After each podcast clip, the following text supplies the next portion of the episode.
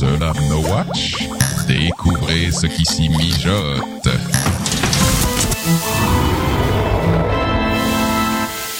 Cette émission vous est présentée avec la participation de la boutique No Watch. Bonjour et bienvenue sur le podcast des Caluax, le podcast sur l'actualité de World of Warcraft. Nous sommes en décembre 2011 et c'est l'épisode numéro 14.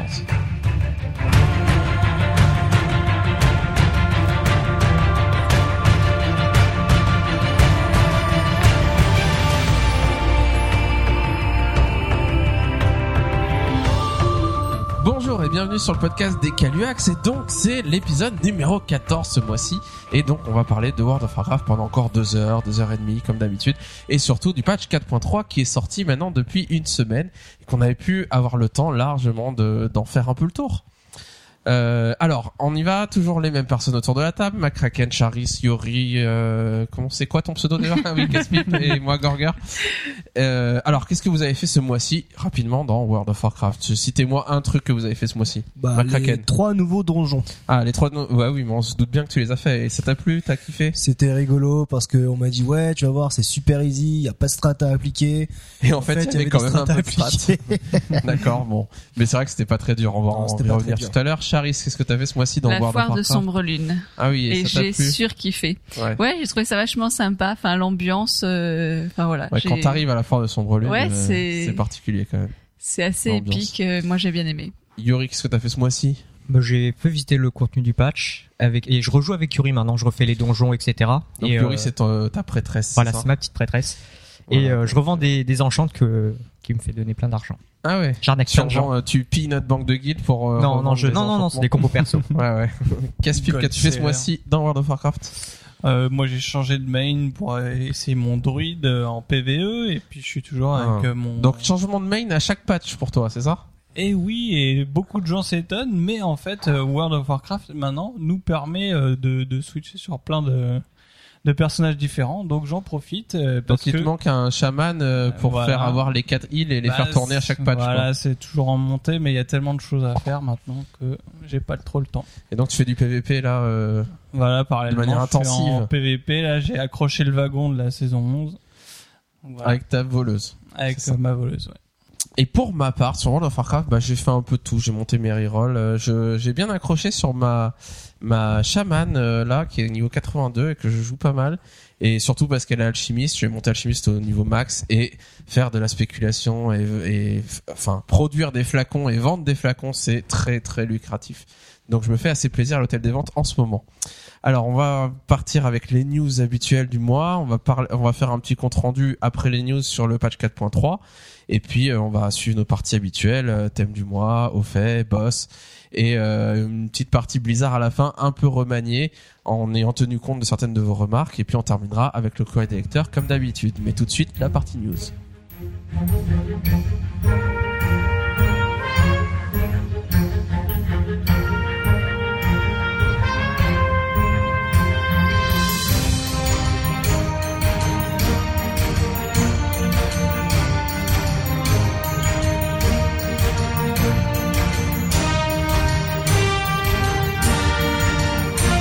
Ce mois-ci, pas beaucoup de news. On a sélectionné 5 news. Allez, 5 news et demi si on compte euh, les quelques news en vrac qu'on va faire. Et on va commencer par une news qui a fait un peu un séisme parmi les, toutes les guildes qui se préparaient à le, au first kill de d'Eldemort et qui étaient en train de, d'être vraiment au taquet pour euh, réussir à être la, première à tomber Eldemort au niveau mondial.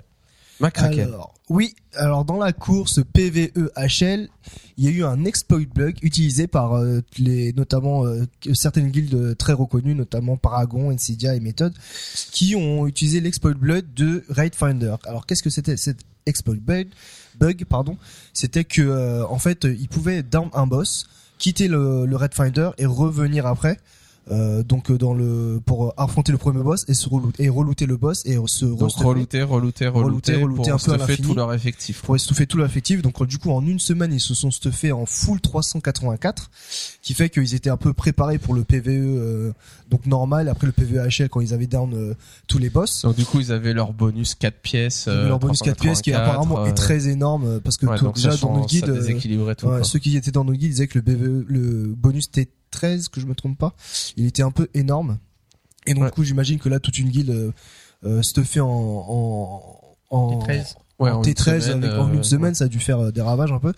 Et donc du coup, suite à ça, Blizzard a réagi en disant que ils allaient d'une part euh, retirer tous les tous les loots stuffés euh, dû à cette cet exploit et euh, ban euh, bah, les joueurs qui avaient, euh, enfin les joueurs guild qui ont qui ont euh, qui ont participé à cet exploit bug. Et donc, ils ont parlé d'un ban de 3 à 8 3 à jours. 8 jours, euh, ouais. moi j'en Je sais pas ce qu'ils ont fait finalement. Je C'est- pense qu'il y a eu des bans. Selon le nombre de stuff looté, ils avaient Ouais, 8 sûrement. jours ou 3 jours. Et une peine qui dépend de... C'est le chef de guilde qui avait plus de jours. C'est lui qui a décidé. Ouais, et donc du coup, euh, j'en parlais à Gorger ce matin, je disais mais quand même, euh, c'est un peu, euh, je trouve ça un peu, enfin abusé oui et non parce que bon c'est sûr qu'un bug ça tu, tu dois pas en abuser etc mais en même temps c'est un peu la faute à Blizzard etc et Blizzard Gorger me dit oui mais en même temps c'est euh, c'est marqué dans la cluve que tu dois pas utiliser l'exploit bug or Ouais, que s'il y a un bug, on n'est pas censé l'utiliser. quoi. Ouais, on je s'engage pas- un peu à faire ça. quoi. comme je n'ai pas lu la cluve je ne pouvais pas le savoir Mais t'as coché j'accepte quand même. je l'ai coché quand même mais mais euh, bon donc voilà du coup euh, Paragon la guilde de Paragon a fait un, communi- un communiqué de presse en, en s'excusant et de leur attitude déplorable méthode a dit euh, la, la guilde de méthode pardon a dit que euh, que euh, elle pensait que euh, toutes les guildes allaient le faire alors pourquoi pas elle et que euh, justement si tout- toutes les guildes le faisaient qu'il y aurait pas ce genre de ban Ouais, il y aurait pas de ban pas de massif. de ils ont ban parié massif. là-dessus, quoi. Ils ont parié là-dessus et donc du coup ce qui s'est passé c'est que ils se sont trompés et ils s'en excusent Ils sont un peu, euh, enfin, ils, ils sont pas vénères, enfin, ils sont pas énervés après Blizzard. Hein. Ils- Enfin, la manière dont ils disent, c'est un peu, bon, on a tenté, on a Ouais, perdu, ouais, bah, c'est voilà, ça. tant pis, quoi. Coup de poker, fessé pis, coup de général. poker et euh, ils ont tenté le all-in et ça n'a pas marché. Et il y a une guilde, enfin pas, pas une guilde mais plusieurs mais qui sont dans la course euh, au PVHL qui est Blood Legion qui a dit que euh, nous euh, on fera on n'a pas voulu tenter ce enfin comment dire ce Exploiter exploit le bug hein. parce que on se disait euh, nous on préfère le faire normalement et si jamais on est en retard par rapport à la course la course HL bah tant pis Euh, on sera en retard mais au moins on le fera normalement et du coup grâce à ce ban etc bah en fait ils sont maintenant premiers dans leur Ouais, c'est ça, c'est la guilde qui premiers. est tombée en hard mode 25, euh, les quatre premiers boss, la, prom- enfin, la première L, bah, je manière. ils en et, sont à, et là, ils ont fait ultraction. euh, ils en sont à 6 sur 8 Ouais, ouais. Et donc vo- voilà, c'est c'est assez légitime cette question de s'être posé ça parce que imaginez vous êtes une guilde en train de de de tenter de vous préparer pour les first kills, il y a ce bug et vous parlez aux autres guildes et les autres guildes se tâtent et se disent est-ce qu'on l'exploite ou pas? Imaginez qu'il y en ait qu'une qui exploite le bug et que les autres disent non, on le fait pas et que du coup ça soit cette guilde là qui est tous les first kills, bah voilà, si Blizzard réagit pas, euh, ils ont perdu d'une certaine manière. Donc c'est un peu c'est vraiment une question qui était légitime à se poser et qui est un peu Bon, c'est un peu dommage. Ils auraient pu peut-être euh, contacter Blizzard euh, rapidement pour savoir est-ce que est-ce que il fallait le faire ou pas? Blizzard aurait dit non, il faut pas. Mais si après ils réagissent pas parce que c'est trop compliqué pour Blizzard de faire des bans ou de surtout d'enlever les pièces euh, aux gens qui les ont gagnées. euh.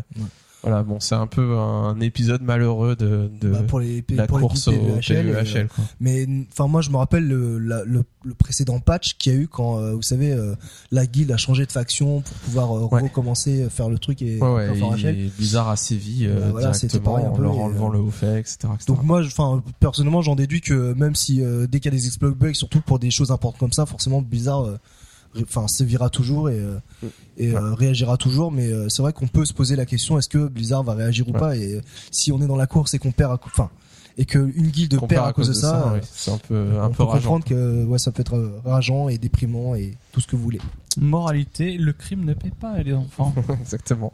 Alors, Caspip, tu vas nous parler un peu du heal à Mist of Pandaria. Ah Oui, euh, un poste qui est passé un peu inaperçu et pourtant euh, qui, qui promet euh, quelques changements importants au niveau du heal. Enfin, on peut en débattre. Euh, donc, euh, je crois que c'est Ghostcrawler qui a... Enfin, je m'en- je me souviens sais plus lequel. Bref, le poste disait que euh, pour Mist of Pandaria, le, la barre de mana en fait serait revue euh, et l'intelligence et l'esprit, le, le rôle de l'intelligence et de l'esprit également. Euh, donc en, gros, qu'est-ce que ça va faire? C'est que la mana en fait, euh, ce sera euh, de, enfin, ils vont en faire une donnée euh, fixe. C'est-à-dire ils vont déterminer euh, un- une quantité de mana euh, que les que tous les joueurs auront euh, et euh, ensuite les joueurs ils pourront utiliser l'intelligence pour augmenter la puissance de leur sort mais ça n'augmentera plus leur euh, maximum de mana et l'esprit augmentera bien sûr comme actuellement la régénération de cette barre. Alors évidemment, il y a eu énormément de, enfin les gens qui ont vu cette euh, cette news ont, pas mal réagi. Et donc les explications qu'on nous donne, euh, c'est oui, on aimerait redonner euh, vraiment des fonctions précises entre l'esprit et l'intelligence, etc. Et donc pour la prochaine extension, on sait qu'au début d'une extension, par exemple, Blizzard a le contrôle de du mana moyen que va avoir tous les heals et au fur et à mesure du stuff, etc., il y a euh, des disproportions qui se font entre les nouveaux personnages, euh, ceux qui ont réussi à très bien ce stuff, qui ont des réserves de mana beaucoup plus grandes avec l'intelligence, et euh, ce qui permet aussi d'avoir une difficulté un peu comme on a vu à Cataclysme au début d'extension puis après pour les heals ça se calme un peu et ils peuvent jouer un peu plus relax quoi. Euh, moi je me souviens au début de Cataclysm, il fallait que j'utilise des potions de mana, des tous les trinkets, tous les trucs. Euh, là aujourd'hui, on peut respirer et utiliser simplement sa barre. Simplement, c'est soin supérieur spammé. bon, ça marche encore ça ou quand même pas? Euh, ouais, plus ou moins. Un paladin, ça dépend ça à quoi tu joues. Paladin, si tu joues en HM, c'est pas le cas, mais. Ouais, bien sûr. si tu joues en donjon, ouais, ça va. Donc là, euh, Blizzard va changer euh, la fonction de l'intelligence surtout, qui, euh, comme je l'ai dit, n'influencera plus sur votre pool de mana. Ouais, donc ça veut dire qu'au final, c'est un peu, ça, ça ressemble un peu au voleur, par exemple, qui a sa barre d'énergie de 100 et qui va gérer d'une certaine manière. Alors, sauf que là, elle se régénère très vite. Exactement, et là, la mana, c'est un peu ça. On sait qu'on a de quoi faire 8 soins supérieurs, par exemple, et pas, pas un de plus. Et hmm. du coup, on va la gérer de manière et gérer sa régénération. Euh, c'est intéressant. en fait, en PVP, euh, ça va être super intéressant, ça. Oui, oui, déjà, euh, c'est sûr que là, Blizzard va avoir un vrai contrôle sur euh, quelles difficultés ils veulent donner aux heals tout au long de l'expansion, parce que ce sera vraiment en pourcentage euh, vos, vos, heals. En fait, bon, il y aura toujours un score, hein, 3200 mana, mais finalement, c'est c'est juste le reflet d'un pourcentage que Blizzard a beaucoup plus contrôle dessus. Et euh, bon, alors après, est-ce que ça va être, euh, est-ce que ça va décourager certains heals euh, qui vont peut-être souffrir tout le long de l'extension On ne sait pas avec ce nouveau genre de mécanisme. Euh, et comme tu as dit, on pourrait se dire, bah alors finalement la mana, ça devient comme l'énergie ou la rage, une ressource fixe, etc à ceci près quand même que l'intelligence influencera toujours la puissance de sort contrairement à un rogue euh, où euh, bon l'énergie n'influence pas euh, le DPS qui va faire plus que ça. Donc voilà, il y, aura donc un, choix à faire entre équilibrer votre puissance de sort et votre régénération qui sera un peu plus poussée dans, dans la personnalisation que actuellement. Alors c'est vraiment euh, bon, il y a des gens qui sont un peu euh, en colère, qui ont encore ces changements et qui disent mais pourquoi vous changez tout euh, Arrêtez, allez vous occuper des DPS ou des tanks plutôt. Alors les tanks ils vont vraiment remanier beaucoup de choses à Mist of Pandaria aussi. On en a parlé avec la mitigation active des dégâts.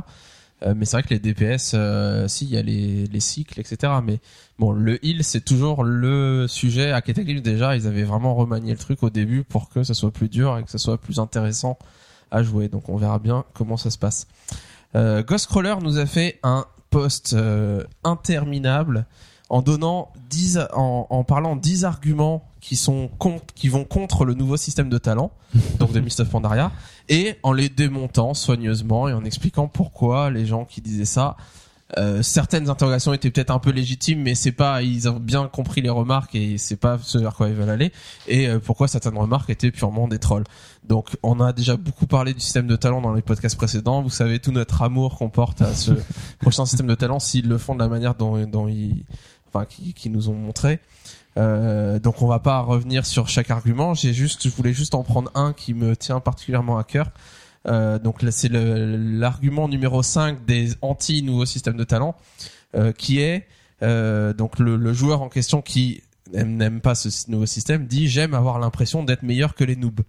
Donc ça c'est euh, voilà une manière de dire euh, je veux pas que mon arbre de talent se remplisse un peu tout seul ou qu'on ait peu de choix parce que je veux un truc compliqué que vraiment parce que moi je suis euh, je sais pas hardcore gamer euh, que je vais vraiment lire tous mes talents savoir exactement en détail les mécaniques etc et remplir mon truc je veux être meilleur que les, les joueurs comme ça. Et Ghostcrawler qu'est-ce qu'il dit? Bah il dit qu'il est un peu déçu de la fréquence à laquelle il pouvait voir apparaître cet argument sur les forums et il dit euh, les joueurs en, en question alors que ces joueurs là qui disent euh, je veux pas je veux être meilleur que les noobs ils disent euh, que en réalité ces joueurs là n'essayent pas par eux-mêmes de trouver la meilleure répartition de talent possible. En réalité, ils acceptent les modèles standards qu'ils trouvent sur Internet et se servent ensuite du fait qu'ils connaissent le modèle optimal pour se moquer de ceux qu'ils ne connaissent pas. Et c'est typiquement ce qui se passe. Je veux dire, on dit ah toi t'es pas opti, tu sais pas jouer, nanana, euh, moi je suis bon, je suis meilleur.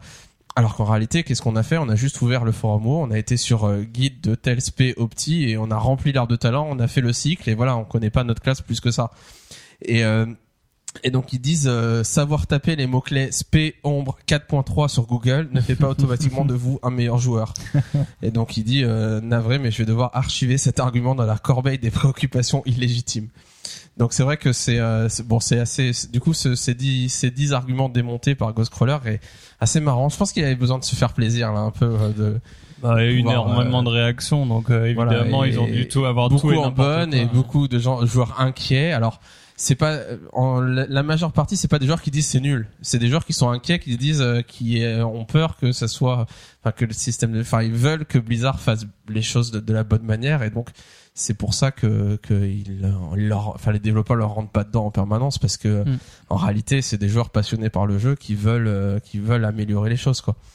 Euh, mais bon, c'est vrai que sur ce point, il y a, il y a toujours ce côté un peu élitiste dans World of Warcraft entre les gens qui, qui savent et les gens qui ne savent pas, les nouveaux joueurs ou les gens qui sont jamais préoccupés et les joueurs qui eux euh, connaissent tout par cœur. Et en réalité, bon, faut faut remettre les choses dans leur contexte. Il y a une différence entre un joueur qui comprend exactement le pourquoi du guide et pourquoi il écrit comme ça et, et le moindre changement dans le patch, ben, il sait ce que ça va influencer sur son cycle.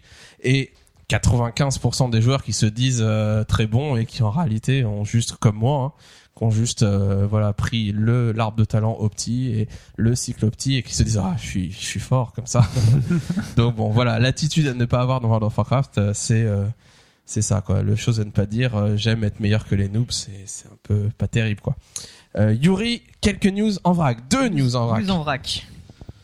Pour- ça concerne les métiers secondaires. Euh, avec l'arrivée du, patch 4.3, euh, il est plus facile de monter maintenant l'archéologie, enfin les métiers secondaires finalement. quel bonheur l'archéologie et la pêche. moi j'ai repris l'archéologie du coup Voilà, bah exactement. C'est pour ceux qui le mettaient en suspens. Ça va être beaucoup plus simple de le monter. Ouais. Par exemple, en fait, euh, un... on gagne plus de fragments euh, quand pioche archéologie En archéologie, par exemple. ouais c'est c'est quoi? C'est on gagne 6 à 9 fragments au lieu de 2 à 5 en Voilà. gros Moi, j'en ai tellement fait à Cataclysme que ça m'a donné envie de vomir à moindre coup de pioche. Là, j'en peux plus. Ben moi j'ai repris et c'est vrai que enfin ça change tout quoi. Tu le fait de, de creuser et de gagner 8 fragments d'un coup alors Ouais. qu'avant il fallait au moins deux fois pour euh, avoir 8. Je sais pas Bah, si j'aurais le courage change tout quoi. de m'y remettre. ça change tout hein, vraiment et du coup euh, je suis je suis à 300 euh, 315 en archéologie quelque chose comme ça. Et c'est vrai que ça me motive à remonter. En pêche c'est pareil, il- Mm. ça Donc, va euh, plus il faut vite. moins de poissons, par exemple, pour monter. Ouais, pour euh, monter. Et avec ça, il y a euh, dans la foire de Sombre Lune, il y a des quêtes qui permettent d'augmenter de plus euh, ses, ses compétences. C'est bien qu'ils aient un peu aidé euh, les archéologues, mais c'est un peu dommage que dans le patch 4.3, enfin si je ne m'abuse, il y a euh, il y a pas de mécanique euh, PVE ou quelque chose comme ça lié à l'archéologie, alors qu'ils nous avaient dit que euh, Ouais. essaieraient. Bah, ils ont fait les quêtes en début de donjon mais depuis c'est vrai Ouais, qu'ils ont rien C'est un peu dommage. Ouais. Euh, alors avec ça comme news, euh, il y a le piratage de Steam qui a été, euh, enfin ça, ça a pas trop de rapport à prime abord, de prime abord. C'est que Steam a été piraté il y a quelques semaines, donc comme le PSN en début d'année. Ça devait arriver, je pense. Moi, je me demandais quand est-ce que ça arriverait en tout cas. Voilà et donc c'est, il faut donc faire attention à vos mots de passe WoW si euh, vous utilisez le même mot de passe sur d'autres comptes, même euh, au niveau de votre boîte Gmail ou etc. Changer 1, 2, 3, 4, ce Voilà. sera 1, 2, 3, 5. Faites en, faites en sorte d'avoir euh, un mot de passe unique pour chaque euh, compte. Ouais. De Et manière- surtout pour World of Warcraft. Voilà, exactement. Surtout que Euh, ouais. World of Warcraft, c'est une cible. euh, Ouais, typiquement, euh, enfin moi, euh, si si je j'ai un compte Steam, si j'avais le même mot de passe partout, euh, typiquement, on me fait, on me vole mon compte Steam, on me vole mon mot de passe. euh, bah ok, on m'a peut-être volé euh, mon mot de passe de, je sais pas moi, euh, de, n'importe quel compte de site internet, etc. Mais la personne qui m'a pris mon mot de passe, elle va pas aller voir sur ce site euh, si on peut rentrer dessus. Par contre, clairement, le compte World of Warcraft, c'est quelque chose qui vaut de l'argent d'une certaine manière. Les PO, euh, ça vaut de l'argent, quoi. Enfin, ça vaut de l'argent euh, à cause de tous les gold sellers, de tous ces trucs-là. Donc, typiquement, ce genre de, vol de mots de passe, ça peut être vendu à des gold sellers qui vont utiliser les mails et les mots de passe partout sur des comptes WoW pour voir tous les joueurs qui ont le même mot de passe sur un compte WoW et, et donc vraiment euh, c'est c'est vraiment ça ça fait réaliser à quel point euh, le compte World of Warcraft le mot de passe qui est dessus il faut un mot de passe qui soit nulle part ailleurs parce que sinon bah il y a toujours un risque de se faire hacker et de, de perdre de perdre ce qui est pas gênant parce que les les MJ vont tout vous rendre mais euh, enfin c'est super galère et Ouais, c'est toujours compliqué désagréments. euh. voilà c'est vraiment la galère Alors maintenant, Casse-Pipe et sa news PVP. ah, oui, la, euh, la minute PVP que Caspi voulait rajouter Quand Alors, même. hein. que Donc, se euh, passe-t-il dans le monde merveilleux du, Du et sanguinolent du PVP euh, de World of Warcraft actuel Donc, comme je l'ai dit et que vous le savez tous, euh, la nouvelle saison Arène a débuté, euh, qui a été précédée d'une semaine euh, euh, de comment on dit de flottaison. enfin, De où les arènes étaient voilà de battement où les arènes n'étaient pas disponibles. Et euh, il y a eu euh, un changement un peu dans euh, la façon d'acquérir des points d'arène. Maintenant, en fait, les, BG classiques non cotés vous permettront de, de pouvoir avoir tous vos points d'arène si vous y mettez assez d'énergie. Dans le sens où chaque premier BG de la journée gagné vous rapportera 100 points d'arène. Et ensuite, chaque BG gagné encore vous rajoutera 50 points d'arène dans la même journée. Et ça, euh, vous pouvez euh, l'accumuler en fait euh, sans limite jusqu'à ce que vous ayez fait tous vos points d'arène. Donc euh, la- la- le communiqué était très court là-dessus et il disait simplement qu'ils veulent donner plus de possibilités aux gens d'acquérir euh, leur stuff selon leur, leur désir plutôt que de les obliger à faire de l'arène ou du BG côté. Ce qui vous permettra euh, à vous qui euh, aimez euh, peut-être faire un peu de PVP de temps en temps d'acquérir quand même euh, des, des pièces supérieures à votre rythme. Ah, donc le PVPiste euh, chevronné qui voulait profiter de cette semaine pour partir en vacances, bah il peut pas. Ah, non, non. Alors en plus le truc c'est que pendant la semaine de battement, euh, c'est ce système a été ouvert pendant la semaine de battement, donc euh, pour ceux qui l'ont pas remarqué, bah ils se sont fait un peu euh, carotte pendant une semaine parce que il y a déjà des gens qui ont réussi à farmer euh, une première pièce pendant la semaine de battement et euh, aujourd'hui deuxième, enfin première semaine de la saison 11, ils ont déjà, déjà deux stuff, pièces supérieures au lieu d'une. Donc il faut être au taquet quand on fait du voilà, le train est parti les semaine. gars. Foncez, Faut y foncez, aller, faut y foncez. aller.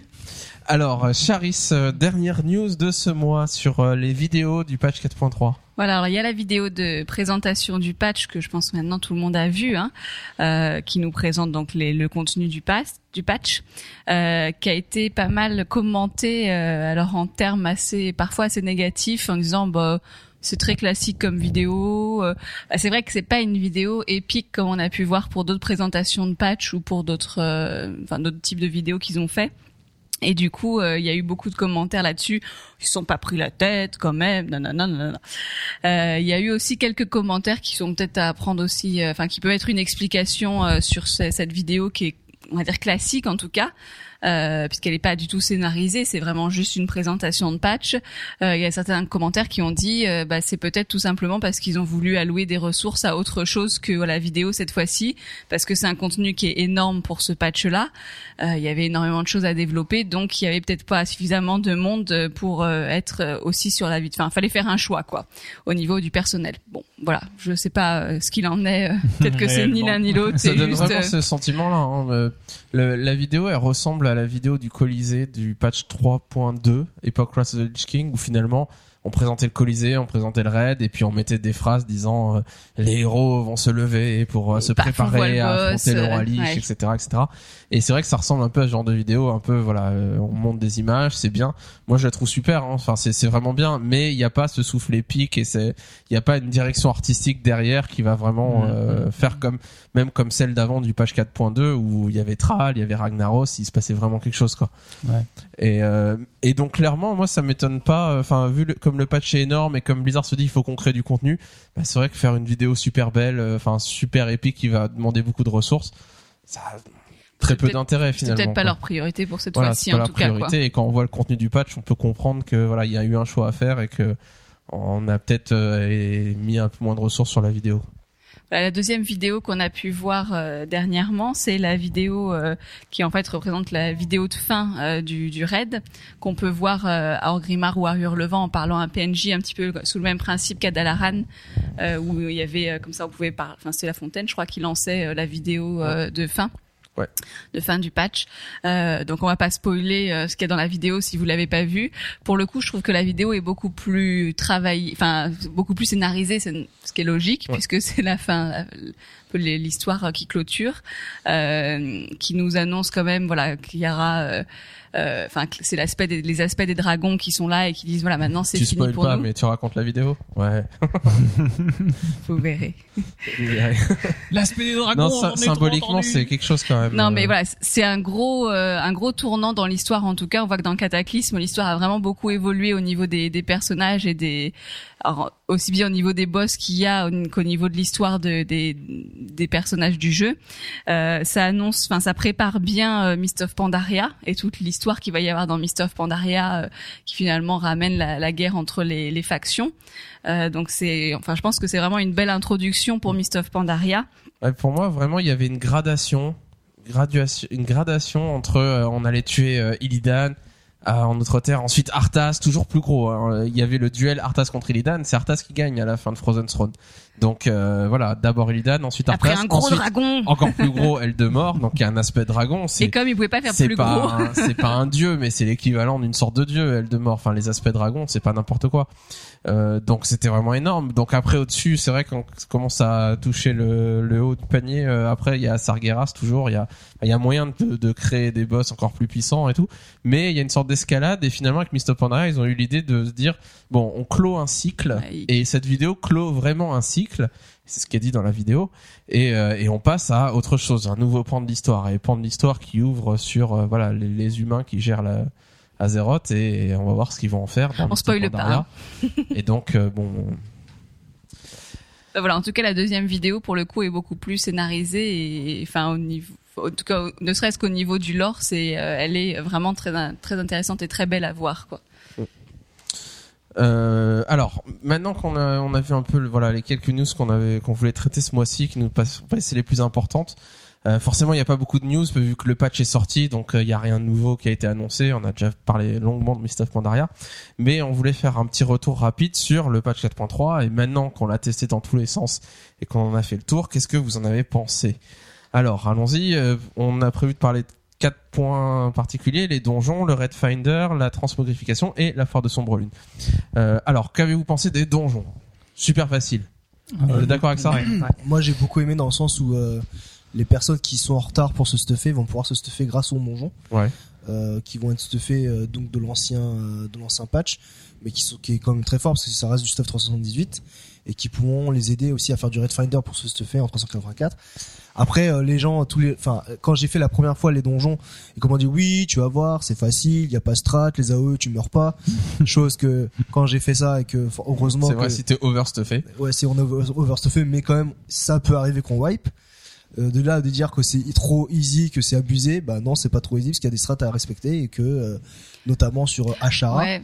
Enfin, après, euh, ou Ashara ou sur le boss où euh, justement il faut kicker Ashara et que tout quand quand on a fait ce boss là, on m'a dit t'inquiète pas, c'est un c'est y a rien à faire et qu'à un moment donné on a wipe et là on se dit mais il y a pas un truc à faire normalement et là ils nous disent les gens avec qui on était Ça nous dit- traumatisé cet épisode. Ah ouais, hein. Ça fait trois semaines qu'ils nous parlent de ça. Les gens ils nous ont dit Le ah, patch 4.3 ouais, était même pas encore sorti que déjà ils nous disaient je le sens mal à Chara. Je le sens mal. Et donc du coup, il y a quand même des stratégies, mais j'ai trouvé ça super cool parce qu'en fait c'est quand même, c'est quand même, c'est vrai que c'est easy et ça me rappelle quand même l'époque euh, Wrath of the Lich King où euh, Mon rocher, on rushait à fond et que là on, là, on peut vite se- vite avoir nos points de de, de vaillance et comme ça euh, tous les Alors clairement, euh. on est en fin d'extension, Ouais, ouais. donc ils peuvent péter les scores sur le, les stats, euh, sur le stuff.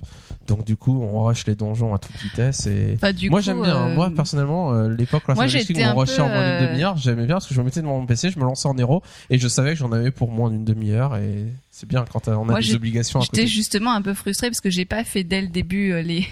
J'étais un petit peu euh, Ah, les trois un peu pris donjons. par le temps. Euh, j'ai pas pu faire les trois nouveaux donjons immédiatement quand ils sont sortis, donc je les ai fait. Euh, Et du coup, on les rushait déjà à toute Et du coup, quand je suis arrivée, c'était déjà rushé. Et c'était très désagréable. J'ai rien compris. D'ailleurs, euh, j'attendais parce que du coup, moi, j'ai fait les quêtes quand tout le monde avait déjà fait les quêtes dans le donjon. Et j'étais comme une cloche à la fin à attendre la fin de la cinématique pour valider ma quête. Et tu pouvais même pas en profiter parce que t'avais tout le monde qui attendait. Allez, dépêche-toi, on va faire la suivante. Oui, oui, pardon, pardon, pardon. Pardon, Et, monsieur. euh, et du coup, enfin voilà, c'était, enfin j'ai trouvé ça très frustrant. Alors peut-être que si je l'avais fait dès le début, ça m'aurait moins frustré. Mais du coup, je suis arrivée au moment où déjà, alors que c'était pas si vieux que ça, c'était déjà complètement rushé. Et euh, voilà, enfin j'ai l'impression en effet qu'il y avait aucune strat et que euh, donjons, que je venais et que non, mais j'ai pas pu en profiter. Enfin, je trouve. Fallait Enfin, faire ça a été le trop premier vite. jour. Le premier Non, jour, c'est ça. c'était génial. Tout le monde Mais, découvrait, tout le monde était c'est un peu dommage que ça dure faire 15 quoi jours, quoi. C'est trop cool, waouh, c'est trop bien. Mhm. Premier jour, c'était super. Bah moi mes premières impressions euh, c'est euh, enfin il y a ce contraste entre le côté complètement épique des situations dans lesquelles on vous met euh, je pense euh, à, bien sûr à Shara euh, etc le combat contre euh, Manoros euh, ou euh, avec le le combat avec euh, le dragon là du temps euh, Est-ce qu'on peut wipe sur Manoroth C'est une bonne question. Vous avez Euh, déjà wipe sur Manoroth C'est qui Manoroth C'est Presque. le. C'est la fin du puits d'éternité. C'est le clone de. euh, Bon, dites-nous. Est-ce que vous avez réussi à wipe sur Manoroth, vous franchement c'est difficile Ah, c'est le géant là Moi, euh, je, même quand je comprenais rien au combat, on, mourrait pas, donc. euh, Ouais, ouais, ouais. Et pourtant, ça devrait être mais épique, un quoi. event, Je veux dire, ouais. Donc il y a un énorme contraste entre euh, tout l'aspect euh, esthétique, euh, l'or, etc., qui est censé être épique, et quand même la simplicité euh, de- des- des combats, quoi. Euh, par, et puis euh, pourtant il y avait des bonnes idées, quoi. Je veux dire le coup du sablier, moi j'ai adoré, mais c'est carrément sous-exploité, quoi. Je veux dire. euh, Il manque un mode héroïque, héroïque, héroïque dans ces donjons, peut-être. Ouais, peut-être, je sais pas. Mais d'un autre côté, comme comme toi, je suis assez content de pouvoir retrouver un côté un peu farming rapide, quoi. Maintenant, bon, Ouais. Moi, j'ai vraiment l'impression que c'est des, ça ressemble aux scénarios qui nous promettent les scénarios PVE, où finalement on va pas wipe, wipe, wipe, on va juste profiter de l'histoire et vivre un Mm. scénario. Et dans ces instants, j'ai l'impression de ça que qu'on fait un scénario et que du coup, le but c'est pas c'est pas du raid quoi, c'est pas. euh, Ouais. enfin, c'est- En tout cas, mais parce qu'on est en fin d'extension, on- à la prochaine extension, les premiers donjons seront sûrement faudra faire du crowd control, etc. Comme au début de Cataclysme. Moi, j'ai trouvé ça cool de, de, enfin, ça fait un peu bizarre, hein, mais de combattre aux côtés d'Illidan, de Thrall et tout, ça, ça faisait un peu épique, je trouvais, mais, euh, mais C'était héros euh, de tes héros des temps modernes. bah, non, mais Ouais, au niveau ça- histoire et même au niveau Ouais, de la, voilà. enfin, de la texture, enfin pas la texture, mais de l'aspect du donjon, enfin je sais pas comment on dit, je suis un peu fatiguée, euh, des décors, etc. Enfin, Ah, le le puits d'éternité. euh, c'est super beau. Enfin, euh, Moi, quand j'étais alors à je courais Charin derrière tout le monde, mais je prenais le temps de bouger ma caméra pour regarder Ouais, et j'étais à franchement c'était super beau. hein. et que je voyais le puits d'éternité en bas qui Ouais. était au bord de euh, de doigts de péter etc et de voir euh, tout ce qui est en bas je me disais mais je veux un raid comme ça moi je veux je veux passer des heures là dedans dans ce ça, c'est. dans cette ambiance Puis quoi c'est immense. Enfin, c'est, tu te sens pas cloisonné entre quatre murs à- dans Ah des couloirs. c'est- et euh, finalement c'est Comme ça, d'autres ça- instants, c'est ça pas a un pu donjon être quoi quoi. Ouais. c'est pas un donjon c'est un scénario T'as l'impression d'être dans un, Mais alors, un euh, c'est pas un donjon où voilà on est dans un couloir et il y a un boss un deuxième boss un troisième boss Ouais. là finalement on est dans un couloir mais on a l'impression c'est tellement gigantesque on a l'impression que non Mais alors le puits d'éternité, quand même, il y a deux trucs qui m'ont bien fait marrer. Bon, déjà, euh, euh, bon, euh, j'ai été surpris, j'aurais pas dû l'être, mais d'être transformé en elfe, ah, quelle horreur Et deuxièmement, euh, quand on arrive dans- tout de suite dans la cour où il y a des centaines de gardes qui passent comme ça, et avec les couleurs et tout ça, j'ai eu vraiment eu l'impression d'être dans Warcraft 3 dans un TD, quoi. Un Ouais, Tower Defense où Defense. t'as les mecs qui défilent et, et, et toi t'es bon le je mec, plante euh, mes tours c'est trop ça quoi. Donc c'était assez marrant. N'empêche, euh, moi, quand tu dis qu'on était transformé en elfe, là, à un moment donné, euh, moi, je commence à, enfin, tu vois, dans les donjons, j'aime bien sauter et tout ça. À un moment donné, je vois que mon saut, il est pas comme d'habitude, je fais des pirouettes et tout. ah Et je je me fais- souviens et je fais- mais pourquoi je fais des pirouettes ah, c'est trop cool, je fais des pirouettes et tout. Il fait, bah, parce que peut-être que t'es en elfe de la nuit. Non, t'appuies sur une sur la barre espace d'une manière différente. T'as trouvé un nouveau saut euh, particulier. Je dis, ah, coups trop rapides. Euh, les donjons à 5, c'est bon. Vous avez dit euh, tout euh, votre euh, votre amour ou votre désamour pour le Ah ouais, donjon c'est bien, on peut farmer les points de vaillance super vite. Ouais, c'est Ouais, c'est vrai. c'est cool. Mais clairement, c'est le but euh, quand on voit qu'ils ont augmenté, que c'est 150 par instance, et que même si on fait les anciennes ou qu'on fait Zulaman et Zulgurub, qu'ils ont raccourci parce qu'il n'y a plus besoin que de faire deux boss dans chacune pour passer au boss de fin directement. Bah le but c'est que c'est ça, c'est on revient à une demi-heure le donjon au maxi et on farme nos points de la semaine et on peut les farmer avec nos rerolls pour aller justement faire après du Raid Finder. Mhm. Alors le Raid Finder ou recherche de raid ou donc cet outil pour faire de, des raids 25 euh, en groupe automatique en mode facile. Qu'est-ce que vous en avez pensé? On a pu euh, faire en, en guild un Raid Finder mercredi C'est dernier. cool d'être à 25. C'est cool d'être à 25, donc Moi, on retrouve bien. le souffle épique des raids où on Ouais. est très nombreux et où tout le monde euh, se se crie dessus, enfin, où le, le chat défile très Mais vite. après, voilà, après, moi, je je suis pas sûre que j'apprécierais, en, enfin, de le faire que en pick-up. Là, on l'a fait, on En était en guilde. ouais. Enfin, on était majoritairement en guilde on et on avait 18 quelques. de notre guild plus euh, Voilà. 7 pick-up Donc, en gros. Voilà, c'était quand même à peu près structuré. euh, on a pu euh, poser un peu des strates, etc. Euh, en Est-ce qu'il y a besoin d'une euh, strat en Raid Oh, C'était Ça dépend des boss, mais- euh, Il faut un minimum d'organisation. quand Ouais, même. un minimum. Oui, voilà, de Ça dépend des boss. Ça dépend des boss. Il y a des boss où euh, Le Euh, boss ping-pong, boss, euh, euh, c'était bon, euh, focus le boss, c'est bon. Il y a aussi un boss où il faut tuer des, des gelées euh, qui pop. euh, Ouais, Ouais. les y a un minimum là, d'organisation. bah, il faut qu'il y ait un noyau de joueurs qui savent quoi Voilà, faire c'est ça. et qui disent en euh, bon vous inquiétez pas, pas, ceux qui euh, les pick-up ceux qui savent pas euh, focus le boss et puis nous on va être une dizaine qui allons faire euh, ce qu'il faut. Mais c'est vrai que c'est assez facile dans l'ensemble. C'est le but, Euh, vous en pensez quoi alors? Vous pensez que c'est une bonne idée de faire ce truc là ou Moi, je trouve ça trop cool, c'est- mais c'est marrant de voir euh, comment le Red Finder, s'il y a des entrées et des sorties, mais c'est instantané quoi. C'est il y a un mec qui part moulin, parce qu'il ouais. il y a un mec qui Bah part oui. parce qu'il a pas eu son loot et tout de suite il y a un mec qui remplace le mec et t'es là t'as dit ah il y a un mec qui était pas là euh, enfin Tu te rends même pas dès compte qu'un qu'il est parti. rend même pas compte Dès qu'un boss tombe, qui euh, bon ben au revoir à ceux qui vont partir et Ouais, bonjour à ça, ceux qui viennent d'arriver. Mais c'est assez rigolo parce qu'à un moment donné on avait un truc, on avait, enfin moi quand je l'ai fait la première fois il y avait pas de, euh, il y avait pas de mec qui avait de, bah, par exemple il y avait pas de mage et de chaman et donc du coup on se disait oh on n'aura pas de BL, bon on était là tant pis de toute façon c'est Red Finder etc. Et à un moment donné on se rend compte qu'on a qu'on a un chaman, un mage, je fais mais mais on avait pas ça tout à l'heure quoi et je m'étais même pas rendu compte qu'il y avait deux mecs qui s'étaient barrés et d'autres qui étaient arrivés quoi. C'est Red Fast Food.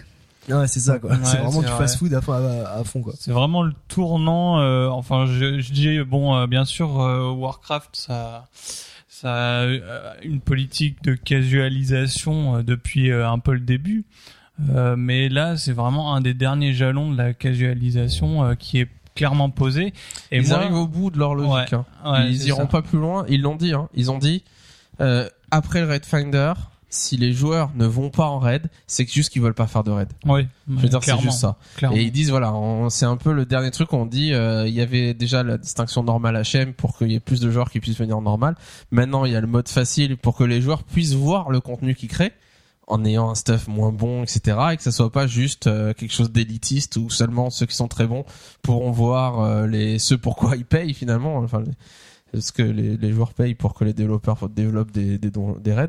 Et c'est vrai que là, ils sont au bout du concept et et moi, c'est pour ça que je suis super content, quoi. Enfin, euh, je veux dire, c'est très bien. euh, Il y, a, il y a plein, plein, plein de joueurs qui, à mon avis, n'ont jamais fait de raid et qui vont y aller, quoi, et qui vont Mm. même prendre l'habitude d'y aller.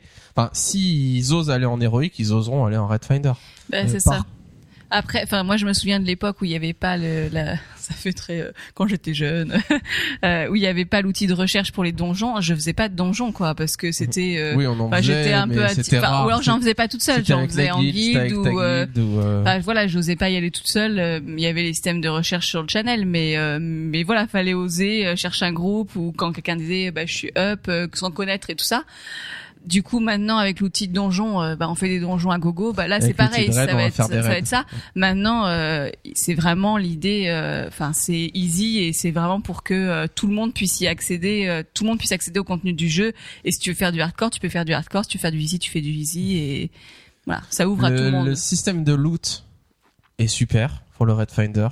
Je veux dire, euh, besoin, cupidité, euh, enfin voilà, euh, le fait d'avoir un bonus si on est dans notre rôle, mais que du coup, si euh, si le, le temps, les deux tanks par exemple n'ont pas besoin du stuff tank qui tombe, que du coup les autres puissent quand même faire besoin, qu'il y ait une distinction entre leurs besoins et ceux qui ont mis cupidité, qui ont vraiment pas besoin, qui veulent juste le vendre, euh, enfin qui ont pas besoin du loot. Enfin vraiment ça, J'ai l'impression que ça fonctionne très bien. Euh, à quand ce système-là en donjon Parce qu'on peut faire la même chose en donjon, il y a, y a pas de souci quoi. Mhm. Donc euh, ce qui Ouais. serait bien. Euh, le le truc génial, l'ailier quand équipé, on on avait parlé déjà, qui tombe en donjon euh, et que ça tombe, ça vaut 10 000 PO à l'hôtel des ventes. C'est tellement tentant pour les joueurs de ninja. Sauf que maintenant, ils le savent pas, mais si les ninjas, s'ils font besoin, l'objet devient lié quand ramassé automatiquement quand ils le récupèrent. Ouais. Et donc, euh, moi, j'en ai vu. Hein. J'ai vu un joueur faire euh, besoin ninja le truc parce que c'était une pièce tank et que c'est un voleur, donc euh, ça a aucun sens quoi. et le mec il quitte. Et là, je rigole quoi. Je rigole parce que je sais très bien que c'est dommage hein, parce que quelqu'un aurait pu l'avoir en faisant cupidité et le revendre. Mais euh, bah non, euh, il a pris un truc, il va, il est bien content, mais voilà, il s'est juste fait avoir quoi. Donc euh, bon, c'est assez. euh, Par contre, c'est marrant. Enfin, moi, j'ai remarqué dans les dans le Red Finder, bon, forcément, on dit que c'est un truc pour plus pour les casus. Il y a quand même des rageux et ça, ça me fait rigoler parce que les mecs sont là, oh my god et tout. Ah, On peut être casu et rageux. Hein. Ah oui, mais mais tu sais, c'est les mecs qui, ont, qui connaissent un peu les strats et qui savent comment faire et tout. Et quand quand moi j'ai fait le Red Finder et que je suis arrivé au c'était quel c'est le dernier boss de la première aile si je me trompe pas c'est là ouais, les le- quatre premiers boss. les quatre premiers boss là où à un moment donné je connaissais pas la strat mais vous- enfin on me disait t'en fais pas c'est assez facile essaie de suivre un peu le groupe et que j'ai wipe à un moment donné enfin on était 4 5 à wipe et qu'il y a des mecs qui vont sur là là bande de noobs et tout et tu dis mais mec ça va c'est Red Finder c'est bon c'est pas comme si euh, Ouais, c'est pas dramatique. c'est pas euh, dramatique. Et après, le truc, le deuxième truc le plus rigolo que j'ai trouvé, c'est vraiment euh, les mecs qui sont là, ils sont prêts à t'acheter du stuff quoi, parce que t'as looté un truc, mais j'étais là, je suis Ah, c'est vrai qu'on est l'a- tombé sur deux trois assez spécimens rigolo, qui, euh, dès qu'un stuff tombait sur quelqu'un, euh, Il le wispait. du coup, il le wispait. Je te donne 10 000 PO si tu me donnes la pièce. Donc, Et nous, euh, on bon. rigolait sur le chat. euh, Ouais, de ce, qui, guilde. ce qui est compréhensible parce que si, euh, enfin, si le joueur euh, est dans une guilde un peu hardcore, qui veut vraiment avancer en raid, bah, et qui du coup il a plein d'argent et qui veut vraiment se stuffer, bah, s'il veut se stuffer vite pour avancer euh, en raid, euh, oui, euh, il peut acheter les pièces quoi. Donc si vous vous en foutez vous de l'avancer raid et que n'hésitez pas à vendre, à proposer, euh, je vends mes loots, ça va devenir un, un endroit de tractation Commerce, le Red ouais. Finder Ah, bah, je vais essayer de faire jouer tous mes rerolls euh, pour essayer de pour avoir les des, trucs. des Ah, à revendre. Ah, j'ai gagné quelque chose. Ah. Vous savez ce que ça veut dire Non, qui 10 000 veut PO Non, et puis j'ai agréablement été surpris par la, la flexibilité du système. Euh, déjà, c'est très rapide. Moi, j'ai eu 15 minutes maximum euh, en temps de moyen, euh, même en DPS. Euh, deuxièmement, euh, une fois, on m'a, euh, enfin, je suis tombé. euh, ils avaient déjà down deux boss. Donc j'ai fait les deux derniers boss et puis je me suis réinscrit. 15 minutes après, bah, j'ai fait les deux premiers et puis j'ai pu partir sans me dire purée, je les laisse tomber ou etc. Donc c'est un système euh, vraiment euh, parfait pour le, la- le casu quoi. Et, et euh, le, je pense comme l'équilibre c'est deux tanks, 6 heals et puis euh, 17, euh, c'est 17 DPS. Ouais, euh, 17. bah forcément ça fait un bon équilibre du fait que du coup quand je joue tank, heal ou DPS, on va peut-être pas rentrer tout de suite. Euh, DPS, si on attend 15 minutes en étant que DPS, on n'attend pas 15 minutes parce que il faut des tanks et des heals et qu'on a 17 DPS près. On attend qu'il y ait en effet 15 joueurs sur notre corps de bataille qui veulent euh, qui veulent bien raider quoi. Mm. Et nous on s'est inscrit en, en guilde en étant euh, 18 et donc on avait deux tanks 6 heals et des DPS, il nous fallait que des DPS et pour autant on a attendu un quart d'heure parce qu'il fallait Ouais. qu'il y ait 7 joueurs DPS qui qui veuillent rentrer en Red Finder. Et puis il y avait peut-être des groupes devant qui attendaient, etc., euh, qui attendaient du monde, donc euh, se remplissaient au fur et à mesure. quoi.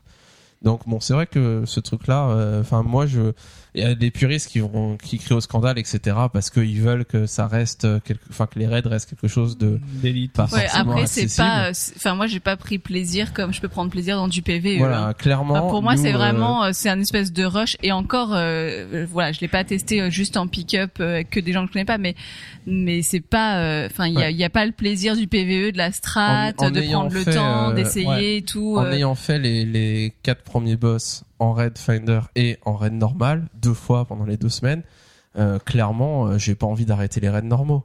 Ouais. Quand on a tombé Ouais, un boss, qu'on a passé trois heures dessus la soirée à comprendre la strat et qu'on a réussi à le tomber au dernier pool à la fin et que c'était vraiment euh, que les joueurs commençaient à tomber les uns après les autres et qu'il restait un tout petit peu de vie, etc. bah, C'était super épique et voilà, cette sensation-là, je la ressentirais pas en Bah, faisant du raid la- finder. La, la première semaine quand on a tombé quand donc on a fait les deux premiers boss là, c'était ping pong et le premier euh, qui était vachement easy. Ping-pong.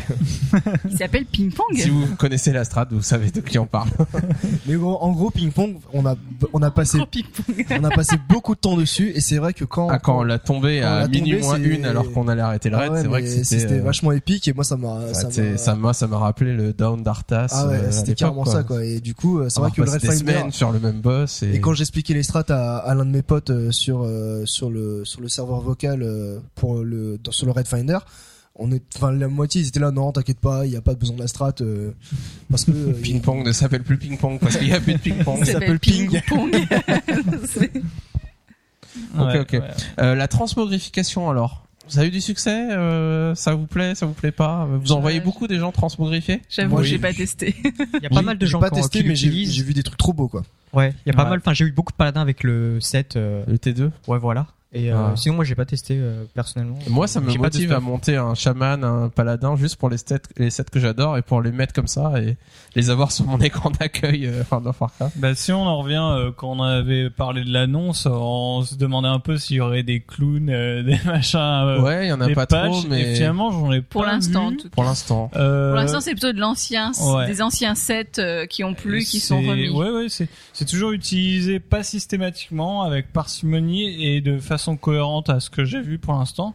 Et euh, Mais on ça, a des- ça a été bien balisé agréables. quand même parce que euh, le fait qu'on, si on est druide par exemple, on porte du cuir et qu'on puisse mettre que du cuir, ben on peut pas mettre de toge, on peut pas mettre de plaque, on peut, on est déjà bien cantonné à un set d'armure précis et euh, pour peu que qu'il y ait un certain nombre, enfin ce qu'il faudrait c'est refaire les quêtes de l'ancien monde pour pouvoir récupérer du stuff vert pour pouvoir faire des trucs rigolos. Mm, mm. Et, Ouais, on peut pour l'instant, c'est pas trop dépareillé. On peut pas vraiment le faire. Si on a déjà fait les quêtes, on peut pas le faire. Il y avait un côté un peu nostalgique d'ailleurs à revoir quelques anciens sets ou d'anciennes armes. Euh, J'ai vu Ash Candy plusieurs fois aussi. C'était sympa quoi de, de revoir tout ça, de se dire ah oui c'est vrai la belle époque. Par contre, ça, ça fausse complètement les prix à la hache maintenant, quoi. Des Ah ouais, objets les verts objets qui sont verts avec super un chers skin rigolo. beau. les prix ont flambé. Ouais. Il y a une épée épique euh, niveau d'objet 60 et quelques, donc qui est très bas niveau, euh, qui est super belle, qui est c'est une sorte de, on dirait un sabre laser. Oui. Euh, Ouais, je, elle se cher. vend combien Euh, Elle se vend 50 000 PO Ouais, sur le serveur. Quoi. Parce C'est parce qu'il y a Star Wars qui va rarement, sortir et du c'est un coup, skin ouais. qui déchire. En plus avec Star Wars, ouais, c'est ça avec Star Wars. Les gens qui sort, peuvent pas euh, passer sur Star Wars, euh, Pour 50 000 PO, t'as The Old Republic sur World of c'est Warcraft. ça. Génial. Waouh. Enfin voilà, c'est bon, c'est vrai que c'est assez rigolo. Moi, j'ai j'ai farmé un peu le- les objets verts au début là pour me trouver euh, des armes qui ont un skin rigolo. euh. En tout cas, j'ai l'impression que ça a quand même pas mal de succès, hein, parce Ouais, que euh, on en entend beaucoup parler. euh, il y a, tu vois qu'il y a des gens qui refont d'anciens raids pour aller chercher Mm. des, des skins Ouais. particuliers. Enfin, j'ai l'impression que ça marche bien, euh, comme bon quoi les, apport, les mecs ouais. aiment jouer à la poupée finalement. mais, Ouais. mais c'est marrant parce que au début moi j'ai enfin T'es obligé de la faire. hein. Ouais. la, la Elle Ça arrête fait- pas de me dire oh Gorger il passe son temps à regarder son attends, perso. je les entends sur euh, sur Mumble qui sont là, oh t'as vu? Oh regarde mes nouvelles épaulettes oh machin on dirait des nanas qui font du shopping quoi En tout cas, c'est marrant parce que moi, la transmo, j'étais là, je, je, je- enfin, je crois que j'avais dit que je, je, je trouvais ça cool, mais au pire, je fais, je le ferai, je le, je le ferai pas, quoi.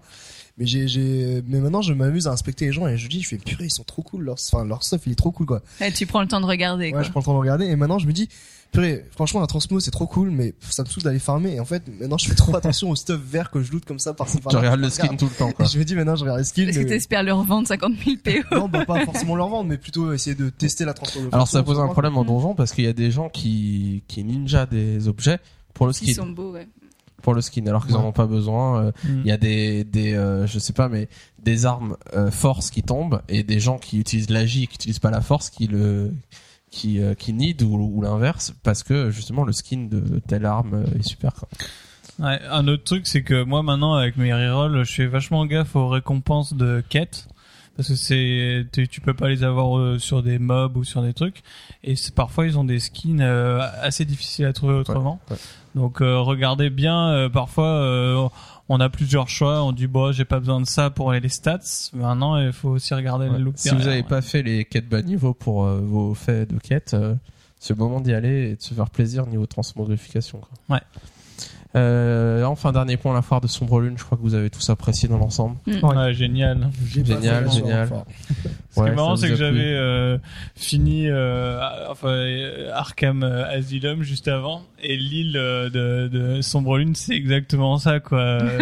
J'avais l'impression de me retrouver dans Batman.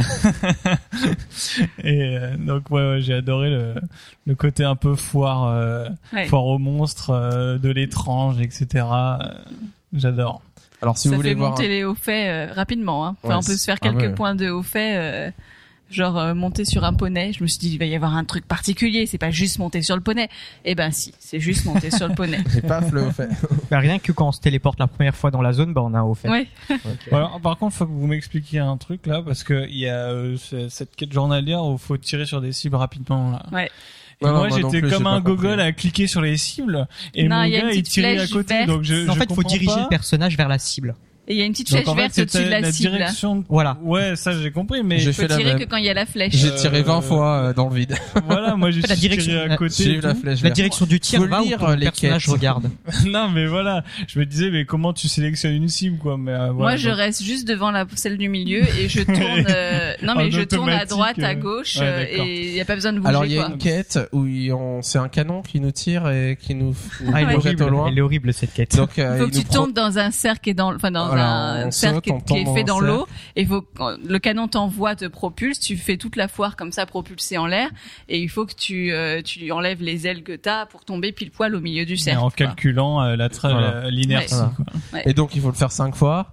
Et quand on arrive dans la, cible et qu'on tombe, il y a un petit. si Quand tu sors de l'eau, il y a un petit gnome, qui pêche. Et Et si donc, vous lui euh, parlez, si tu lui parles, eh ben, il te téléporte, il te re-téléporte au canon pour que tu recommences parce que sinon, c'est vrai que si tu dois te remonter toute la foire à chaque fois, tu te dis, attends, c'est super long, super galère. Voilà. Donc, pour 30 PA, ce qui n'est pas si cher que ça, Yuri, tu Quand peux même, hein, payer, hein. Alors qu'en y allant à pied, c'est gratuit. donc, si, vous, si vous voulez rigoler, vous vous mettez à côté du gnome et dès que quelqu'un fait la quête, vous dites au mec qui passe, hey, tu sais que ce mec-là peut te téléporter pour 30 PA. Et Mais là, c'est vous verrez cher. le joueur s'arrêter. Regardez le gnome, regardez au loin euh, la course qu'il y a à faire, regardez le gnome, regardez la course. Et s'il met sa monture et qu'il part en monture, avec c'est que c'est un gros radin avec 30 PA, ça représente. C'est que, c'est que c'est un Yuri, Et quoi. qui s'appelle Yuri. euh. Mais maintenant, vous savez pourquoi il est riche. Elle n'empêche, euh, depuis que la foire de Sorbonne a, a débuté, j'ai toujours ent- alors vous allez m'aider parce que je me souviens plus du nom. Toute la semaine, on a entendu ah j'ai euh, j'ai reçu des le, le truc qu'il fait pour la réputation là. C'est quoi? Le, Les le- bons Des bons, des trophées macabres. Ouais, des- voilà les trophées macabres. Ah non, mais ça Tout- c'est pour une quête. quête. Ça bah, c'est une quête. mais toute la semaine on a entendu oh j'ai reçu des trophées macabres oh j'ai reçu des trophées macabres mais je sais, je fais, mais c'est quoi les trophées Mais c'est quoi des trophées parce que forcément Voilà. je sais pas été à C'est une quête à sombre lune.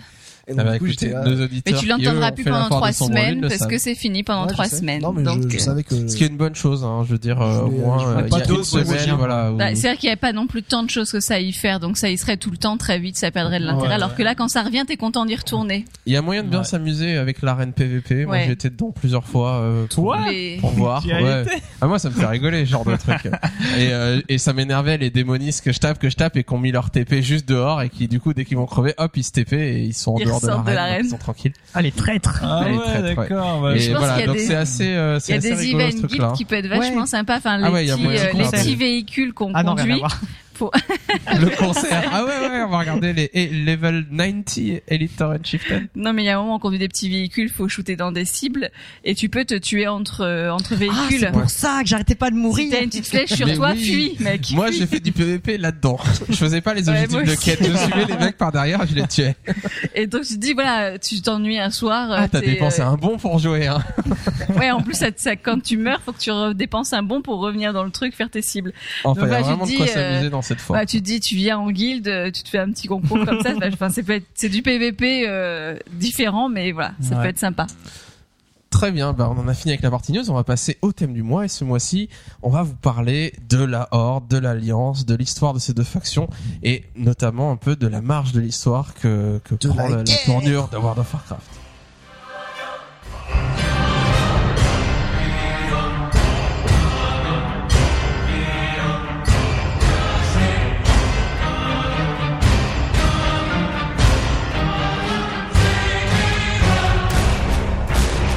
Alors ce mois-ci, il y a eu un café des devs euh, qui nous parlait d'un peu de la Horde, de l'Alliance et euh, de l'organisation, comment il faisait progresser l'histoire dans World of Warcraft.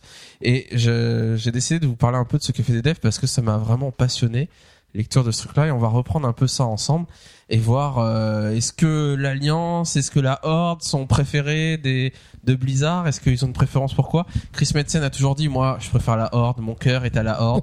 C'est pour ça que Thrall est c'est pour ça que Thrall est un personnage aussi important. Mais euh, il y a beaucoup de, de gens qui euh, qui aiment aussi l'Alliance chez Blizzard. Il y a des gens qui jouent l'Alliance et Chris Metzen a dit vous inquiétez pas euh, voilà, c'est ma préférence personnelle, mais euh, j'apprécie aussi développer l'histoire pour l'Alliance et euh, tout le l'histoire de Varian Rin et de tout tout ce qui s'est développé autour de ça euh, montre à quel point ils y sont attachés aussi. Alors euh, Blizzard nous dit que l'objectif avec World of Warcraft depuis le début, c'était d'instaurer une saine rivalité entre Alliance et Horde, et donc d'avoir deux factions qui allaient pouvoir se taper dessus joyeusement et qui est vraiment une rivalité. entre les deux. Alors une rivalité saine. C'est un peu une sorte d'émulsion de, de voilà que, que ça puisse ça puisse avoir une compétition, qu'on puisse se détester aussi un petit peu pour nous encourager vraiment à nous dépasser. Ils ont dit que pour cela, ils avaient interdit toute communication, alors que d'un point de vue du lore, euh, c'est pas vraiment justifié. Euh, ils ont mis des serveurs PVP, donc euh, pour qu'on puisse se taper dessus joyeusement. Euh, ils ont instauré les, les champs de bataille, qui sont venus pas à la création de WoW, mais quelques mois après. Et enfin, ils ont développé un sentiment, enfin, ils ont cherché à développer un sentiment de fierté d'appartenir à l'une ou l'autre faction.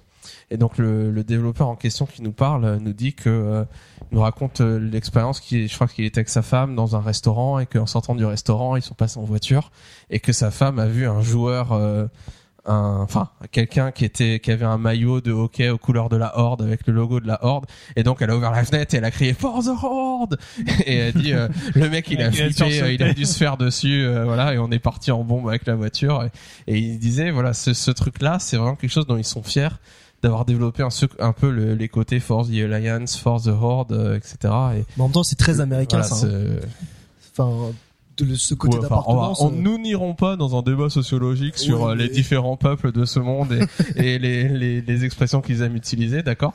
Euh, À la World Wide Invitational, typiquement français, euh, tout le monde était tout fou euh, quand il fallait crier For the Horde ou For the Alliance. Et, et la première question qu'on pose à un joueur c'est Horde ou Alliance? Et là quand il nous répond la faction opposée à nous ben on se dit hmm, on le regarde un peu. Ah hmm, oh, ah, mais pourquoi? Mais pourquoi? Voilà et c'est vraiment c'est quelque chose de génial. Mais parce que ils ont cloisonné vraiment le jeu entre les deux factions sur un serveur et le fait que on n'aille pas se balader comme on veut dans les capitales des autres ben voilà ça on est dans notre capitale et on peut enfin on peut pas aller se balader ailleurs le vent sauf sur les serveurs bisounours mais c'est une autre histoire euh, alors il nous dit que beaucoup de fans comptent les points pour savoir quelle faction domine à un moment de l'histoire. Et donc quand il y a eu le cataclysme, forcément il y avait des zones qui étaient détruites, des zones qui étaient euh, ravagées et d'autres qui se s'en portaient mieux. Et euh, ils disent que certains ont montré les territoires, ont compté les territoires qui avaient été détruits côté Horde, par exemple, comme Torajo, et d'autres qui disaient, qui disaient oui, euh, c'est scandaleux que Torajo soit détruit, etc. Euh, De toute façon, les développeurs, ils aiment pas la Horde. Et puis d'autres qui disaient mais non, c'est pas vrai, c'est l'Alliance qu'ils aiment pas parce que côté Alliance, ils ont détruit Ostrivage, etc. Donc bon, Euh, il y a une idée reçue qui dit que Blizzard devrait traiter les deux factions de manière équitable. Ce qui est assez logique. Il y a des joueurs, autant de joueurs de chaque faction. Il n'y a pas de raison qu'il y en ait une qui soit euh, qui soit privilégiée.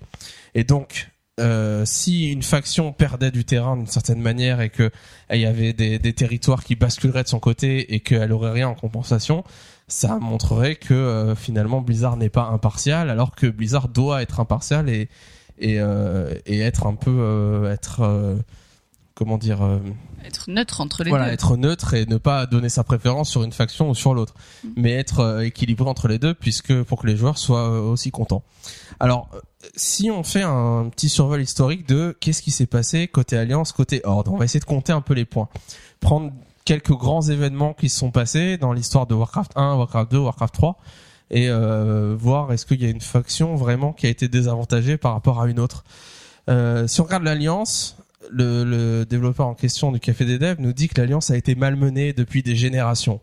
Donc dans Warcraft 1, c'est Hurlevent qui a été détruite à un moment, reconstruite plus tard.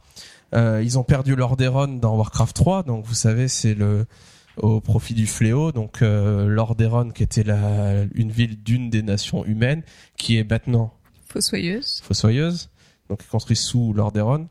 Euh, une bonne partie des habitants donc des pays du Nord, du Royaume de l'Est, euh, ont été transformés en réprouvés.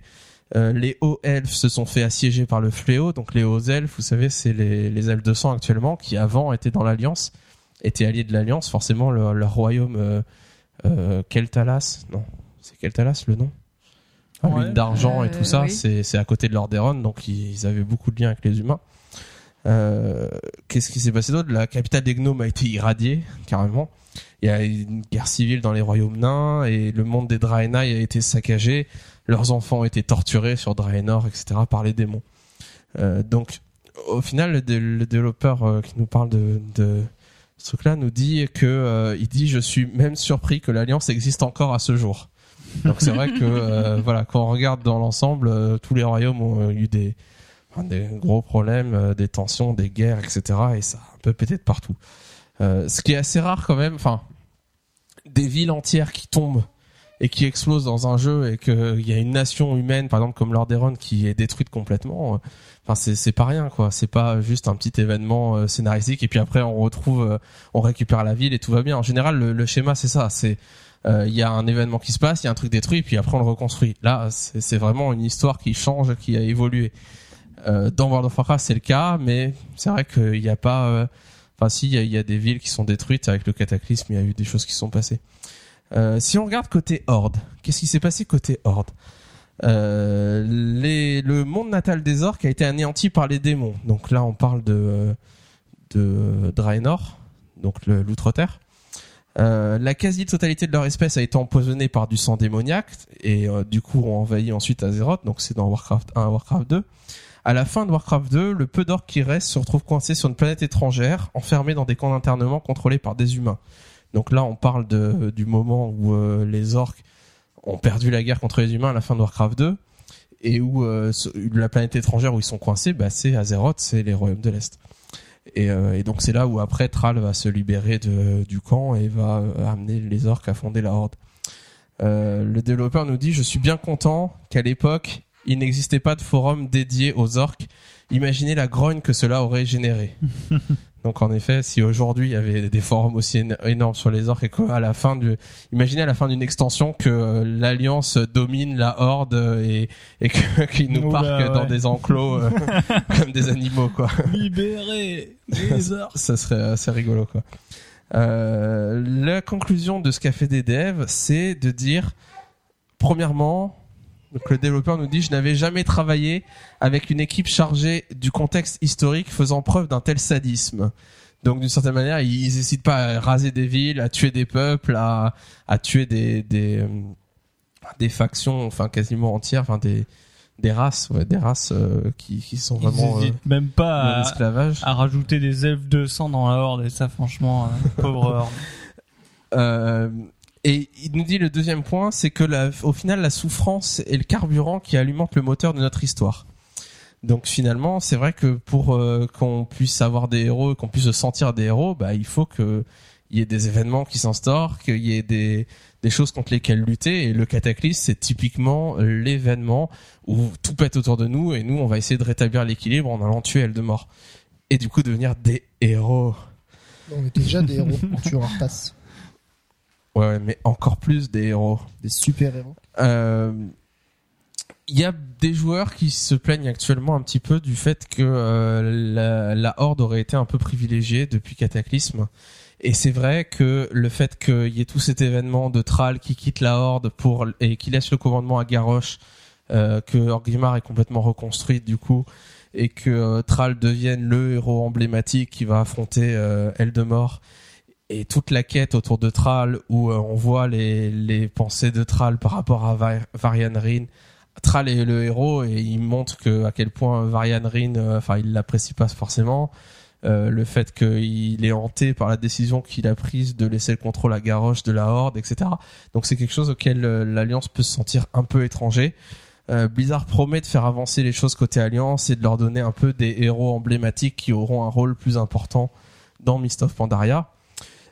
Toutefois, ils disent que euh, le, le but de, de Blizzard, c'est que les joueurs se sentent des- être des héros. Et, euh, et du coup, pour pour euh, pour devenir un héros, il faut qu'il y ait un monde où euh, il y ait beaucoup d'injustice, où il y ait beaucoup de, de chaos, euh, ou que pour que finalement des héros se soulèvent et décident de rétablir l'équilibre et ramener l'ordre. Et donc du coup, dans cette, ce but-là, les joueurs qui demandent un équilibre entre euh, Horde, Alliance et que les deux soient traités de la même manière, euh, Blizzard répond euh, Nous pouvons vous garantir que le traitement des deux factions se fera de manière injuste et inéquitable, que ce soit dans le présent ou dans un avenir prévisible. Et paf Et paf Ce qui est vraiment, euh, voilà, en, en gros, il dit euh, oui, ça a peut-être été déséquilibré et ça continuera à l'être parce que c'est ça qui est intéressant finalement. Ouais. Si tout était lisse, si chaque faction avait exactement euh, la même euh, la même chose qui lui arrive et que on se dise pas ah, les les hordeux ou les allianceux ils ont plus d'avantages etc et que nous ça nous c'est différent etc bah c'est vrai que ça serait euh, serait peut-être un peu ennuyeux euh, ils nous disent que le fait de, de traiter les choses de manière un peu inéquitable euh, permet des épisodes historiques plus riches et permet notamment d'être le témoin des hauts et des bas de chaque faction. Euh, Quand on a vécu des moments où peut-être le leader de notre faction se laisse embarquer dans euh, des dans à faire certains actes héroïques ou au contraire des machinations sordides, bah finalement c'est un peu une récompense pour les joueurs de longue date qui jouent depuis euh, très longtemps euh, de d'avoir vécu ces événements.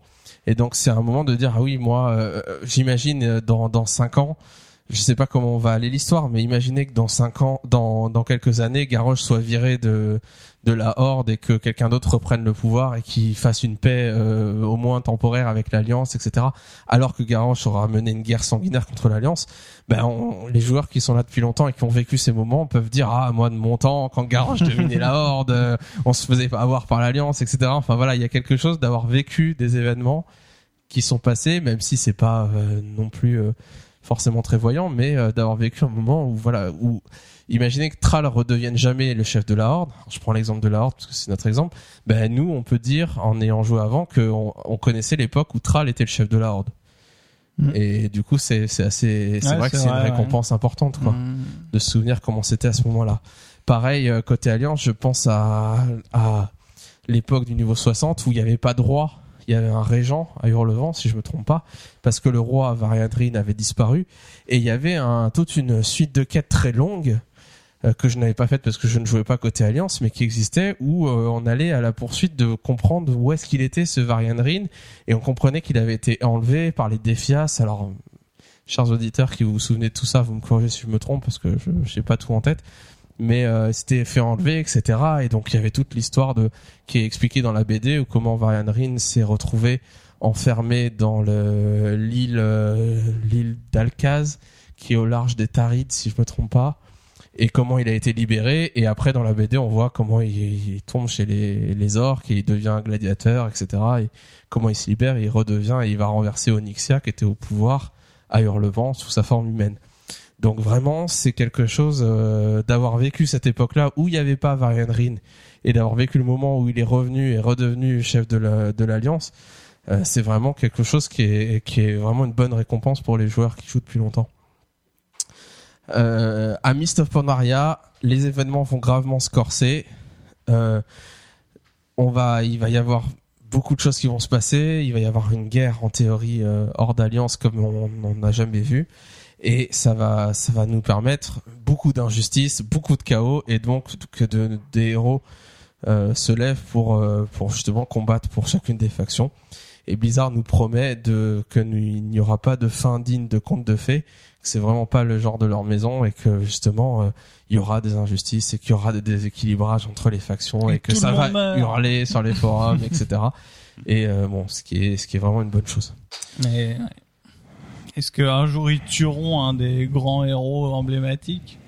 Bah, euh, espérons. espérons, ça fera des- du changement. Euh, le, ils ont tué côté Horde, ils ont tué le chef des Taurennes. hein. Oui, c'est vrai. ce qui est c'est pas le héros emblématique mais c'est un héros important Euh, donc c'est vrai que bon ils hésitent pas à faire du ménage à rajouter des nouveaux héros et à en tuer euh, s'il faut quoi donc c'est vraiment euh, ce qui ce qui est intéressant dans ce jeu on passe tout de suite aux parties au fait et boss de Yuri et Charis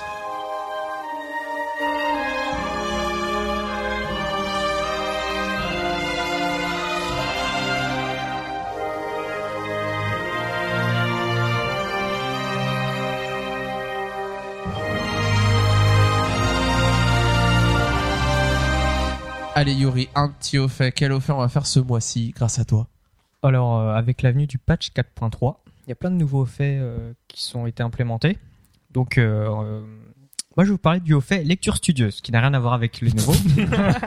L'autre, il nous fait un teasing 4.3 et puis il nous sort le truc. voilà, donc, Mhm. c'est un haut fait qui consiste à lire huit bouquins qui se trouvent à Dalaran. Alors, l'avantage de... Enfin, je vous présente ce haut fait parce que maintenant, Dalaran, c'est un désert. Ce qui est un avantage pour faire ce haut fait. Ouais, moi essayé de le faire à l'époque et c'était Ah, c'était horrible. Donc euh, je vous parle en deux mots euh, de ce que c'est. Donc il faut lire huit bouquins sur Dalaran, donc euh, disposés un peu partout dans, dans la ville. Euh, chaque bouquin euh, ce- qui sont lus reste trois minutes avant de disparaître. Donc euh, ce- ces bouquins peuvent être consultés plusieurs fois par plusieurs joueurs à la fois. Et au bout de, enfin, durant le temps de ces trois minutes, dès que le, dès qu'une personne le lit pour la première fois. Voilà. À savoir que les livres n'apparaissent, enfin les livres qu'on doit lire pour euh, valider le haut fait ne- n'apparaissent pas toujours, donc il peut y avoir des faux livres. Et qu'une C'est-à-dire fois que ça peut être un autre livre que celui Voilà. qu'on a besoin. C'est un truc qui a rien à voir. Quoi. voilà exactement. Et Ah, que- Ah ouais, alors Fourbe. tu vois un livre et tu dis oh trop bien il y en a un et tout C'est mais clair. en fait non. Moi, j'aurais j'aurais pas fait attention. J'aurais lu, j'aurais été toute contente parce que ça se valide pas. Ah C'est buggé.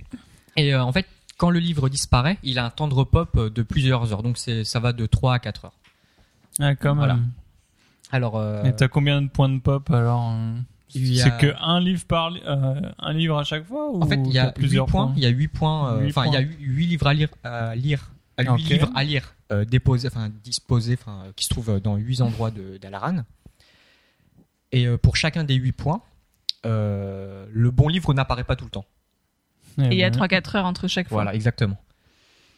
Voilà, et ils donc, sont euh, pas forcément pop en même temps. Voilà. qu'il n'y a Donc, pas en fait, les ça 8 dépend- en même temps. Voilà, ça dépend de quand le, le livre apparaît et de quand la personne euh, lit le bouquin. Euh, voilà, donc la récompense du haut fait, c'est que on reçoit un livre. Ça c'est sympa. Super. Et en fait, la particularité de ce bouquin, c'est que euh, Ah, attends, tu reçois un livre et tu peux le poser où tu veux dans Dalaran pour faire croire que, que le livre a pop. c'est C'est génial ça. Et la particularité de cette récompense, c'est qu'elle permet de se faire TP dans une tour de Dalaran. Bah, C'est la tour plus haute de Dalaran. Exactement. Et arrivé là-haut, on trouve un PNJ qui nous donne un familier. ah, C'est un, c'est un Qui a joli une forme de familier. livre ou. En fait, c'est le familier du Kirin Tor. Ça ressemble à un élémentaire, mais qui a une couleur bleue un peu. On dirait un marcheur du vide. Voilà, euh, exactement. T'as mis combien de temps à le faire ce Alors, je sais plus. Alors, ce au fait, il est super long à faire, en fait, donc euh, ça dépend de. Il a mis des mois, des mois et des mois. Non, j'ai dû mettre quelques semaines. C'était, à- j'ai, pensé à le faire après le, bah après Cataclysme, en fait. En tout cas, quand il y avait déjà moins de monde dans Voilà, Dalaran. exactement. Quand, quand Dalaran avait euh, complètement Ouais, été en tout cas, je sais que des fois, quand il avait des livres, il m'appelait. Vas-y, vas-y, viens, il y y a un livre là. Je vais me connecter, me TP et tout ça. Et des fois, il l'a fait pour moi, c'était cool. Voilà, donc euh, des petites astuces pour euh, faire le haut fait. C'est que maintenant Dalaran est désert, ce qui, avant- enfin, ce qui facilite vachement le l'accomplissement du haut fait. Oui, parce qu'il y a moins de gens qui prennent le livre et Voilà. du coup. euh, Et tant que le livre est pas pris, il disparaît pas. C'est ça. D'accord. Mais moi, on m'avait, enfin, j'avais lu sur des forums quand j'essayais de le faire à l'époque, c'était au fait que quand tu prenais un livre, en fait, il y avait une sorte de suite à suite, enfin, que en fait, le livre disparaissait, mais qu'il y avait la suite sur, tu sais, sur le, la liste de un faits, qu'il y chemin à avait un faire. chemin à faire pour faire, pour non, c'est c'est indépendant. Enfin, Enfin, c'est indépendant. Complètement aléatoire. ça, non, enfin c'est indépendant. Ça dépend si tu lis les bouquins à la suite. Ouais. Oui, là ils vont en réapparaître euh, en même temps que, enfin, comment dire? Dans l'ordre de la liste des hauts faits. exactement. Mais en fait, si par exemple t'as ton perso, t'as, t'as- toi tu vas lire un bouquin et qu'un autre l'a fait peut-être une ou deux heures avant, Ouais. bah tu sais, tu auras pas les, D'accord. le, ça va pas rip-hop euh, à la suite, quoi. Tu vois. Ok. Alors, euh, alors j'ai lu sur internet que euh, en y allant après un reboot ou euh, une maintenance de serveur, il, con, enfin, il conseillait d'y aller de manière, enfin, parce que les bouquins étaient présents euh, après, ben, Tous les livres. ouais, Donc, après le reboot, mercredi voilà, matin. par euh, exemple, après euh, une maintenance, C'est en plein un milieu de la... ah, en reboot, plein, ouais. ou Faut avoir du euh, courage, hein. un patch par C'est en plein milieu de la nuit, faut être super motivé pour se lever. Mais justement, il disait oui, Ah, justement, Enfin, moi, en ce moi moment. j'y allais, j'y allais, j'y allais le, le- quand je me connectais et euh, quand j'allais me déco. Donc je- moi je me, je me connectais et me reconnectais sur Dalaran et j'allais faire un petit tour des des huit spots euh, euh, des, des livres. Donc il vous faut la bague qui vous TP Dalaran. euh, Bah, pas forcément. Faire ce truc-là, pas- pas comment tu fais pour y Pas forcément, Non, tu moi, peux je être restais, mage. moi, je restais là-bas, je me Ah, tu déconnectais mets ta là-bas. pierre de foyer? Non, non, non, je me déconnectais là-bas, enfin le soir avant. Faut de- que tu quoi. Si Voilà. tu te connectes, t'es là-bas, et que tu te déconnectes quand t'es là-bas, t'es resté là-bas pendant deux heures? Bah non, bah le, enfin moi c'était le, le soir avant de me déconnecter, j'allais là-bas. Et Et tu vas comment bah, euh, en fly, euh, enfin, bah oui, enfin. à pied. Ouais, 10 minutes, quoi. Mais non, mais non, Dalaran. Ah, c'est va super long, va Dalaran. Mais non. T'attends ton zeppelin, tu prends ton zeppelin. Non, tu rigoles, il Fjord prend pas le zeppelin, c'est Tundra. pa- pas payant, ça va. Ouais, c'est. Enfin, maintenant j'ai la bague et le. Il y va à pied, bague. en marchant. Attends, si tu dois attendre ton zeppelin, aller à Tundra, À la nage. le chargement, machin. Une fois que t'es à Tundra, tu dois voler jusqu'à Dalaran, c'est super loin. Quoi qu'à l'époque, ouais, j'avais peut-être ma pierre de foyer. Mais oui, mais bien sûr. Ou Toi, t'avais- t'as pas Attends, mis, euh, je te vois pas faire le trajet. Je te dis, c'est 10 minutes, quoi. Ouais, faut être patient. Peut-être 5 minutes, mais c'est super long, quoi. Non, non, je sais comment je faisais. J'avais le, j'avais le tabac qui téléportait au tournoi Ah, d'argent. tournoi d'argent. Et tu J'avais volais ça. du tournoi d'argent. Et- C'est voilà. plus court. Enfin bref, je, je me déconnectais là-bas. Et, Enfin, bref. et le, J'ai et, fait le haut fait. et euh, je, et euh, Il est Ah, perdu. ouais, avant de me déconnecter, j'allais faire un tour des spots. Donc, euh, au fur et à mesure que j'avais les bouquins, il y avait moins de spots à avoir, donc ça allait plus vite. Et le, et le lendemain, quand je me reconnectais, j'allais refaire un tour. Mais est-ce que alors euh, c'est toujours le spot numéro 3 te filera le bouquin numéro 3 Chaque spot a un bouquin prédéfini. D'accord, ok. Et ces 8 spots, euh, pour ceux qui n'ont pas encore fait, est-ce qu'il y a un site ou un truc où on peut aller Oui. voir à peu près où Ben, ils sont alors, euh, Ouais, il y a plus, vous cherchez Ouais, tu le tapes, nom tu du fait, voilà, vous allez tu trouver Lecture. Studios sur Google. Alors il y avait des, de- il y avait un, il y a un add-on, je sais plus comment il s'appelle, qui euh, te, dès qu'il y a un livre qui a été trouvé, bah ça te compte les temps de recharge et ça te dit, euh, Ah ouais, ok. enfin ça, ça te met des curseurs sur chaque livre et qui te fait une sorte d'estimation du temps de recharge et que comme il repop tous les 8 heures une fois qu'il a été trouvé, euh, une fois que t'as un 8 mec à cliquer dessus, c'était pas 8 heures combien c'était Trois, quatre c'est heures. 3 à 4 heures. 3-4 heures ouais bon euh, à l'époque il me semble que c'était 8 heures. Ah, Enfin bon, pas. de toute façon ces trucs-là ça évolue donc c'est pas évident de donner Ils ont peut-être réduit le temps. Euh, mais vraiment c'était euh, enfin t'avais les, les les chronos qui tournaient je l'avais installé moi t'avais les chronos qui les chronos qui tournaient et qui te disaient dès que quelqu'un l'avait enfin euh, l'avait vu à un moment euh, ça ça le prenait en compte et ça comptait euh, voilà dans 4 Mhm. heures il risque de rip up à tel endroit enfin bon c'est Léo fait prise de tête ça quand même Ouais, donc ça au fait qui est vachement long à faire. Et, mais t'as une mascotte que Oui, il y a pas grand monde qui a c'est. Et euh, faut pas se décourager. Hein, faut, faut Pour le combat de mascotte. Ouais, pour le combat de mascotte. exactement merci Yori Charis partie boss Voilà, alors ce mois-ci, je vais vous parler de Fandral Forteramur, oh plus connu Terre sous le feu. nom du chambellan. le chambellan Ah c'est fanfan, d'accord. Fanfan ou Fanfan pour les intimes. Euh, donc qui est en effet le sixième boss des Terres de Feu.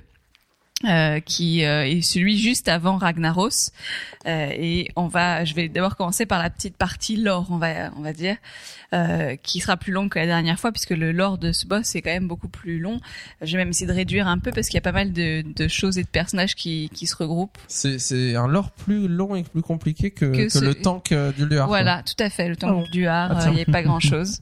Et le téléphone sonne. Euh, donc, Fandral Forteramur, euh, c'est un druide qui est très puissant. Euh, il est devenu le, le général, euh, le grand général des elfes de la nuit pendant la guerre des sables changeants. Alors c'est un nom de guerre que je ne connaissais absolument pas. donc je sais pas Ouais, si. Sable changeant.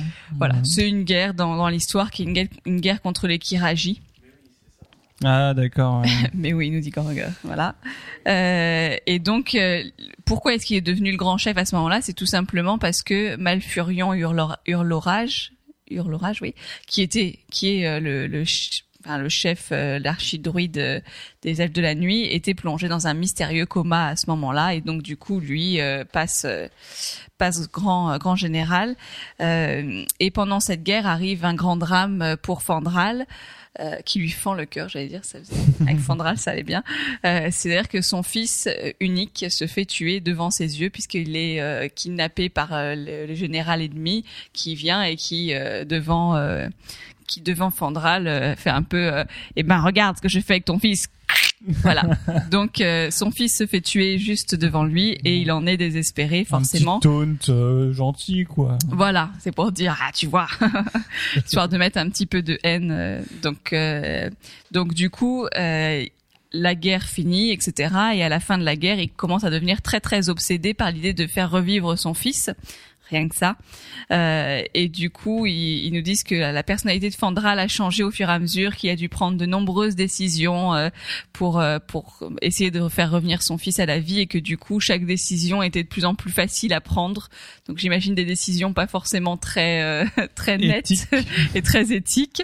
Euh, et notamment, ce qu'il a ce qu'il a fait, qui est euh, un grand euh, un grand changement, c'est qu'il a euh, convaincu le cercle scénarien enfin convaincu ou obligé, hein, c'est pas forcément euh, avec des arguments très euh, très loyaux, mais euh, il les a convaincus de faire pousser un second arbre monde, puisque donc le premier arbre monde qui est euh, Nordrassil, qu'on connaît maintenant avec toute la zone euh, euh, à côté de- Ijal. Ijal, merci. Euh, donc ce, ce premier arbre monde a été détruit. Euh, les elfes ont dû le sacrifier pendant la troisième guerre pour sauver euh, tout le monde et pouvoir voilà que la guerre se termine bien, on va dire. Et du coup, eux ont perdu l'immortalité avec la destruction de cet arbre-là, cet arbre monde. Et donc du coup, euh, Fandral dit ah, il faut qu'on fasse un autre arbre monde comme ça on va redevenir immortel et lui espère par ce biais-là faire revivre son fils. Donc c'est là que se construit le deuxième arbre, enfin que commence à se construire le deuxième arbre monde qui est Eldrassil. Euh, sauf que euh, pendant cette guerre des sables changeants, euh, les dragons sont impliqués dans la guerre euh, du côté des elfes de la nuit et vont aider les elfes de la nuit, mais viennent un peu tard. Donc le fils de Fandral est tué avant, et donc du coup euh, Fandral restera très très vénère contre les dragons en disant ah c'est à cause des dragons qui sont arrivés trop tard que mon fils est mort, etc. Enfin il leur met un peu la, la faute dessus, et du coup euh, quand il construit cette deuxième arbre monde, il demande pas aux aspects dragoniques de venir bénir l'arbre monde comme ça avait été fait pour le premier arbre monde et qui avait permis justement cette immortalité. Donc là, vu que c'est pas béni par les dragons, puisqu'il veut pas que les dragons s'en mêlent, ça sert à rien. Donc il est voilà, c'est beau. Il y a Darnassus C'est écologique, Euh, Darnassus, oui. Oui, oui. Teldrassil, c'est la- Voilà, de- enfin, la, la zone de départ des elfes de la nuit. Voilà. Quand on apparaît elfes de la nuit, on est dans une forêt, etc. Et on se rend compte quand on la quitte qu'en réalité c'est un arbre et qu'on est tout en haut de l'arbre. C'est très haut et maintenant qu'on y va en monture volante, on voit bien. euh, Voilà, que c'est ce vraiment un donne, tronc d'arbre immense euh, Ouais. et qu'il y a la ville Et Il y a Darnassus, la capitale de la nuit, au sommet. Donc du coup, bon, ce sera quand même un peu béni après par les euh, par quelques euh, aspects des dra- des dragons pour euh, rattraper un peu ce qu'a fait Fandral, puisqu'il a fait apparemment pas mal de boulettes. Euh, et ce qu'il a fait, tout ça, c'était vraiment contre l'avis de Malfurion, euh, qui ne souhaitait pas qu'il y ait un deuxième arbre monde qui soit qui soit qui soit mis en place. Et, euh, et Tyran de Murmevant, qui est aussi une, la grande prêtresse qui, qui dirige plus ou moins euh, les elfes de la nuit. Euh, donc une fois que que ce second arbre monde a été construit avec tous les, les débats, les problèmes qu'il y a eu autour de ça, bah finalement Fandral disparaît. On n'entend plus trop parler, il devient un peu voilà absent. euh, on, on, le voit plus et on apprend par la suite au niveau de l'histoire qu'il a été capturé par euh, des gardiennes de l'ombre et qu'il a été conduit devant la dragonne Alisra. Et en fait, euh, Alisra, bah en fait, fait deux fois en fait, a été euh, a trahi également euh, l'alliance pour se joindre à Ragnaros au moment où euh, Fandral est capturé. Et donc du coup c'est elle qui va livrer Fandral à Ragnaros. Et, et Ragnaros lui propose de enfin propose à Fandral d'être le nouveau chambellan puisque l'ancien chambellan vous savez qui c'est? Ah, je sais que Celui qui fait se fait cramer, tuer, euh, celui qui se fait cramer, voilà. Donc si vous avez fait le cœur du magma, il y a Executus, qui est un gros élémentaire, hein, si je me trompe pas, c'est ça. Hein Non, c'est un naga, je crois. C'est Un lézard, naga. quoi. je me souviens plus. euh, C'est euh, c'est une sorte de naga euh, démoniaque quoi. Oui, Naga. alors euh, oui, je confonds alors élémentaire. Euh, donc ce, cet énorme naga qui vient euh, vous emmener devant Ragnaros en disant ah ces intrus sont venus, euh, ils veulent vous voir et qui se fait euh, par Ragnaros. C'est pas là où Ragnaros il fait trop tôt, trop tôt. Oui, voilà. M'avait réveillé trop tôt.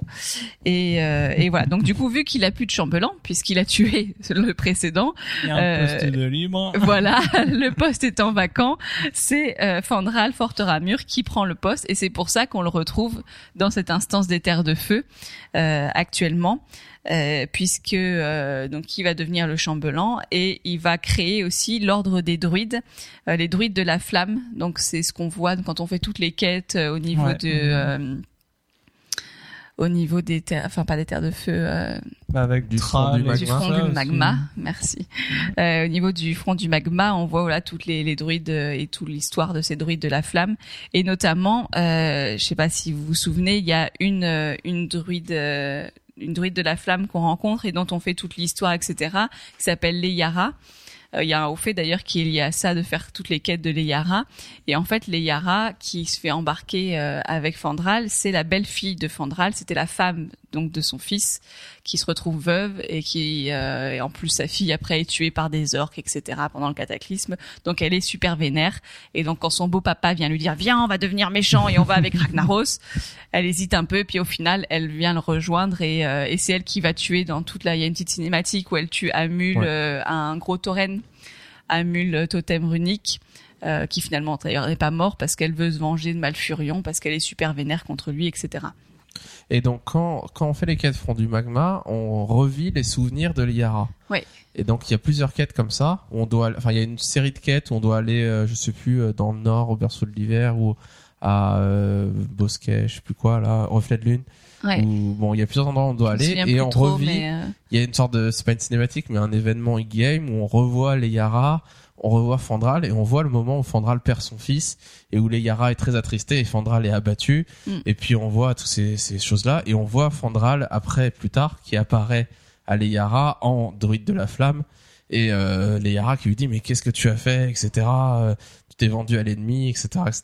Et comment il il l'embarque avec lui et il la convainc de devenir druide de la flamme elle aussi quoi. ouais. Et Malfurion essaye de la convaincre vraiment- de l'inverse, mais a priori c'est trop tard. et le, les donc c'est doublé avec les voix etc et c'est très touchant ces histoires hein. moi vraiment j'ai vraiment euh, bien apprécié euh, Ah bah l'histoire de Fandral, l'histoire de euh, Fandral elle est, elle est dramatique vachement, euh, on ouais. est vraiment l'histoire de Liara et de Fandral c'est super dramatique quoi au final quoi. Oui, parce que c'est pas, enfin c'est pas un mauvais type au départ, quoi. Il a un petit peu dérapé à un moment, et, et vraiment voilà, toute l'histoire c'est c'est la mort de son fils qui fait qu'il est, euh, c'était son fils unique. Il perd sa femme, enfin la la, la mère du fils, enfin donc la femme de Fandral meurt euh, en accouchant de Fandra, de son fils. Donc du coup voilà, il y a un lien unique avec son fils, c'est tout ce qui lui reste, etc. Donc quand il le perd, euh, voilà, il s'en veut et ça dérape. Euh, donc du coup, on est amené à le combattre au moment, dans les terres de feu. Euh, si vous l'avez pas fait, euh, la strat est pas très très compliquée. Euh, le chambellan, euh, en fait, alterne au niveau du, du combat entre trois trois formes, euh, trois aspects. Donc il a un aspect normal euh, d'elfe d'elfe de la nuit. Il, parfois, il se transforme en scorpion et parfois en félin. Ce qu'il faut juste savoir, c'est que quand il est en scorpion, il faut être au cac. Euh, donc tous autour de lui, euh, qui à un moment pendant une des phases de Scorpion, euh, vous aurez une bombe sur vous, donc euh, qui s'appelle une graine de feu, et donc chacun a cette bombe Ça, sur soi avec un timer qui est différent. Donc par exemple, moi je vais un timer, euh, il me reste 10 secondes, euh, Caspip il lui restera 20, euh, Yuri il lui en restera 2, enfin voilà, donc on a tous un timer différent et il faut s'écarter du groupe pour aller Dans péter plus loin dans l'ordre, donc faut pas rater. Si on pète au milieu, forcément tout le monde prend des dégâts. Quand il est en félin, par contre, là, il faut être éloigné du boss et espacé puisque euh, le félin bondit sur des joueurs et fait une AOE. Donc euh, voilà, il y a pas, faut être espacé les uns des autres. Donc c'est quand même une strat relativement facile. Euh, en héroïque, la seule différence, c'est la même strat. Fandral a plus de vie, forcément. Ses attaques font encore plus mal, forcément. Mais la, la particularité, c'est qu'il y a une technique qui s'appelle concentration qui est une barre de puissance euh, qu'on a, qui se remplit au fur et à mesure, euh, au fur et à mesure du, du combat et qui augmente nos dégâts et nos soins euh, de 25% toutes les 25 de concentration, jusqu'à un maximum de 100. Euh, donc du coup, le boss est plus fort, mais nous on fait des attaques plus fortes et on soigne mieux. Euh, mais il faut être euh, très Enfin, faut faire très attention à, faut bien suivre la strat puisque euh, notre barre, donc cette barre de concentration, elle est reset à chaque fois qu'on est touché euh, par euh, donc euh, par exemple le félin qui fait de la, qui fait des qui nous bondit dessus et qui nous tape. Euh, donc s'il y a juste nous, notre barre revient, donc c'est pas bien grave parce que les autres ont leur puissance augmentée. Mais si on est plusieurs à côté et qu'on se fait tous toucher par la OE, ben euh, on va pas réussir à le tuer quoi. Donc faut bien, c'est la même strat, mais il faut être euh, encore plus, euh, encore plus assidu à bien la suivre quoi. Donc voilà, un petit peu pour l'histoire de Fandral Fort Ramur ce mois-ci. Ok, ok, merci Charis. Euh, alors un petit message avant de partir à la partie Blizzard pour la boutique No Watch. Donc je vous rappelle qu'à partir du site de nowatch.net, vous avez accès à la boutique euh, dans le bandeau en haut. Donc vous trouvez un onglet boutique et vous pouvez retrouver euh, des t-shirts à l'effigie de tous les podcasts No Watch. Euh, que, vous pouvez acheter pour euh, une manière de, soutenir un peu le No Watch, de soutenir tous les podcasts et le travail que nous faisons pour vous. Euh, voilà, donc vous trouvez des, t-shirts sur Geeking, sur Scud, sur la plupart des t-shirts. Je regardais un peu le, t-shirt Geeking avec le, les dessins type Retour vers le futur de l'ancienne formule Geeking que j'aimais beaucoup ce dessin et les, personnages qui ont été dessinés, me semble, par euh, les, les dessinateurs de la BD, les Les geeks, ouais. qui connaissent. Et, euh, et c'est vrai que le, le t-shirt Geeking est vachement sympa euh, avec le, Cédric Bonnet version Retour vers le futur, version euh, dessinée un peu manga quoi. Donc voilà, vous trouvez tout ça là-dessus et vous pouvez retrouver la boutique sur la page Facebook de No Watch. Merci beaucoup. On passe maintenant à la partie Blizzard.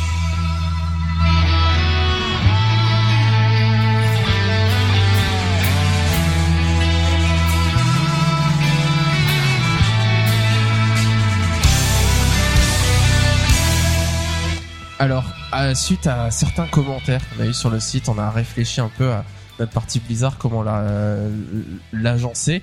Et on va commencer avec une petite partie Diablo 3, une petite partie StarCraft 2 comme d'habitude, et ensuite les news un peu plus générales sur Blizzard. Euh, mais notre objectif n'est pas de traiter les news de StarCraft 2 et les news de Diablo 3.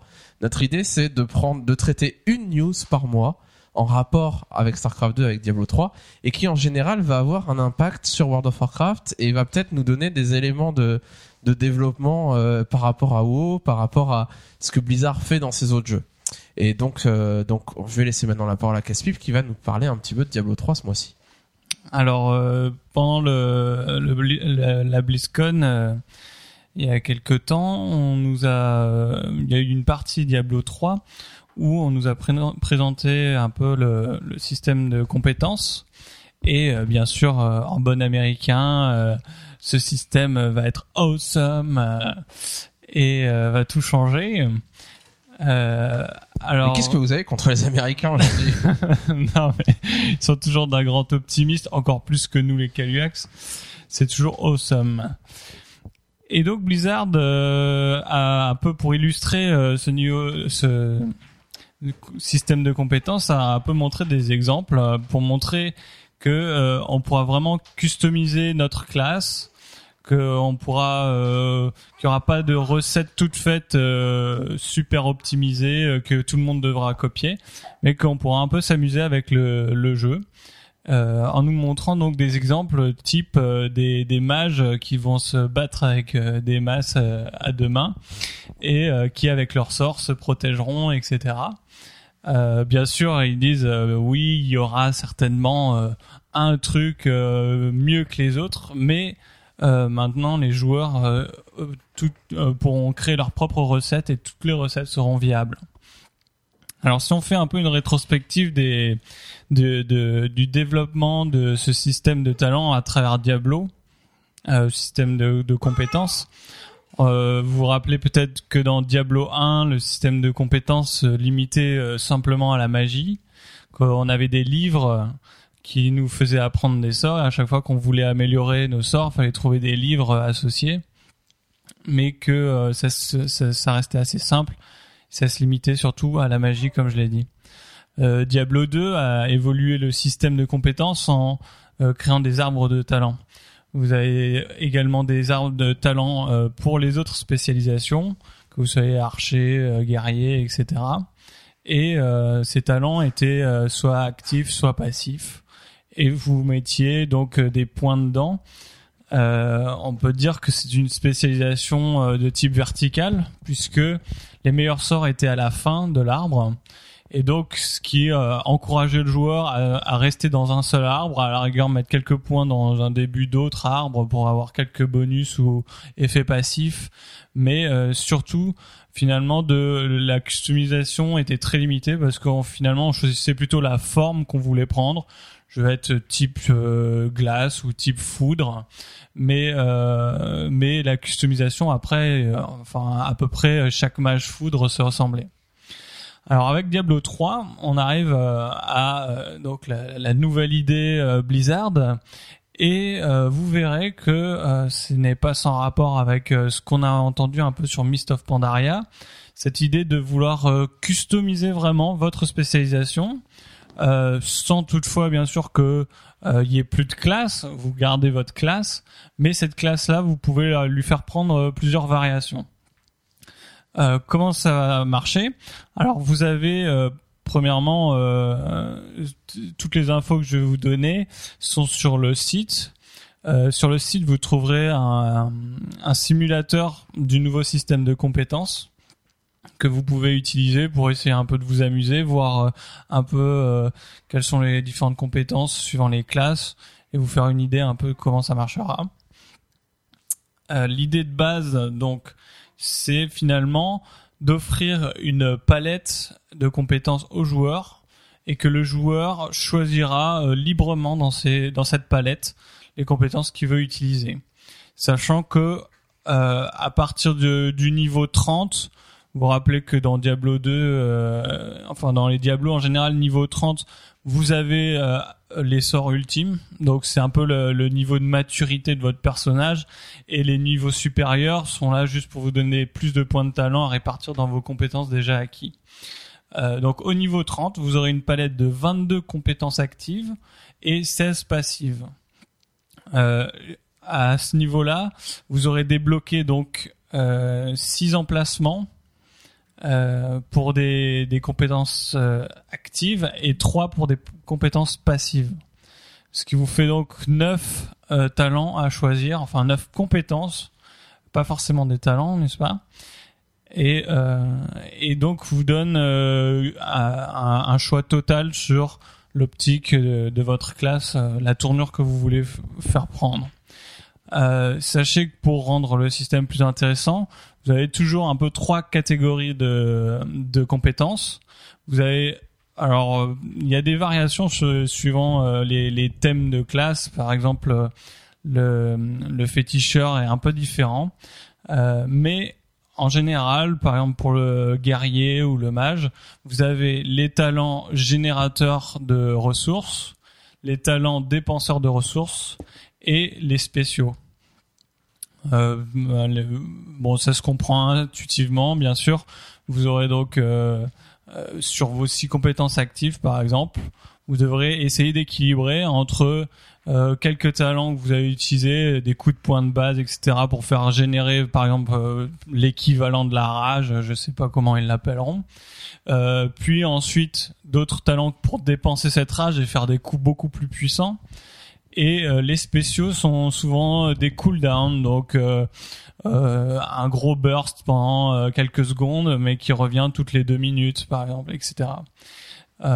Ajouté à ça, donc je vous ai dit les trois compétences passives qui euh, donnent un peu une, une tournure.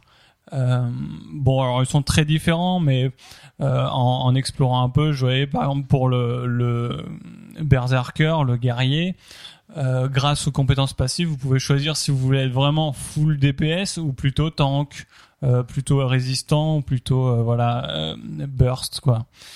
Et donc euh, ça permettra à chaque joueur d'être un peu unique dans sa classe, de construire son personnage. Le système est très libre, c'est-à-dire que Blizzard euh, a dit que vous pourrez changer de compétences très facilement, euh, je pense en allant juste au village, en parlant à PNJ, ce qui vous permettra vraiment de tester toutes les compétences et de vous fabriquer euh, votre personnage sur mesure. Ajoutez à ça, et vous verrez dans le, simulateur sur le site de compétences, vous avez un système de, je vais l'appeler le glyphing, parce que il s'inspire un peu de cette idée de d'avoir une compétence et de l'améliorer. Euh, bien sûr, dans Diablo 3, ça s'appellera, alors que je retrouve, c'est pas des glyphes, ce seront des, euh, des pierres runiques. Et donc, vous mettrez ces pierres runiques sur votre sort, et donc ce sort aura une capacité de base plus l'effet de la pierre runique qui le modifiera un peu plus. La différence avec WoW et là où ça va beaucoup plus loin et que c'est intéressant, j'espère vraiment que ce sera utilisé dans Mist of Pandaria s'il revoit le système de glyphing, c'est que vous n'avez pas un glyphe pour une compétence. Euh, dans WoW, euh, bah vous avez si vous voulez euh, améliorer votre euh, votre compétence par exemple éviscération, bah vous avez que un seul type de de- d'amélioration, euh, voilà plus 10% de critique sur mes mes éviscérations par exemple. Là dans Diablo, ces pierres euh, runiques ont cinq couleurs. Et alors ça fait un peu penser à Magic euh, the Gathering. Vous avez euh, la, pierre blanche, la pierre noire, rouge, bleue. Et chacune de ces couleurs va donner une variante de la compétence. Donc finalement, chaque compétence que vous choisirez pourra avoir cinq variantes. Alors pour vous donner un exemple, pour que ce soit un peu plus euh, illustré, imaginez que votre euh, sort, vous choisissez une compétence génératrice de rage, toujours pour votre berserk, euh, un coup de poing de base qui vous fait un petit peu de dommage, plus qui génère de la rage. Si vous utilisez ensuite les couleurs différentes, eh bien vous, pourrez choisir que que vous aurez un bonus de rage en plus, donc euh, générer beaucoup plus de rage, ou alors de faire varier les types de dégâts, que le dégât que vous faites soit un dégât d'AOE, ou alors étourdisse la cible, ou alors euh, enfin des, des, des variations de ce type-là. Et donc ce sera à vous de customiser euh, tous vos compétences suivant ces pierres que vous récupérerez dans le jeu.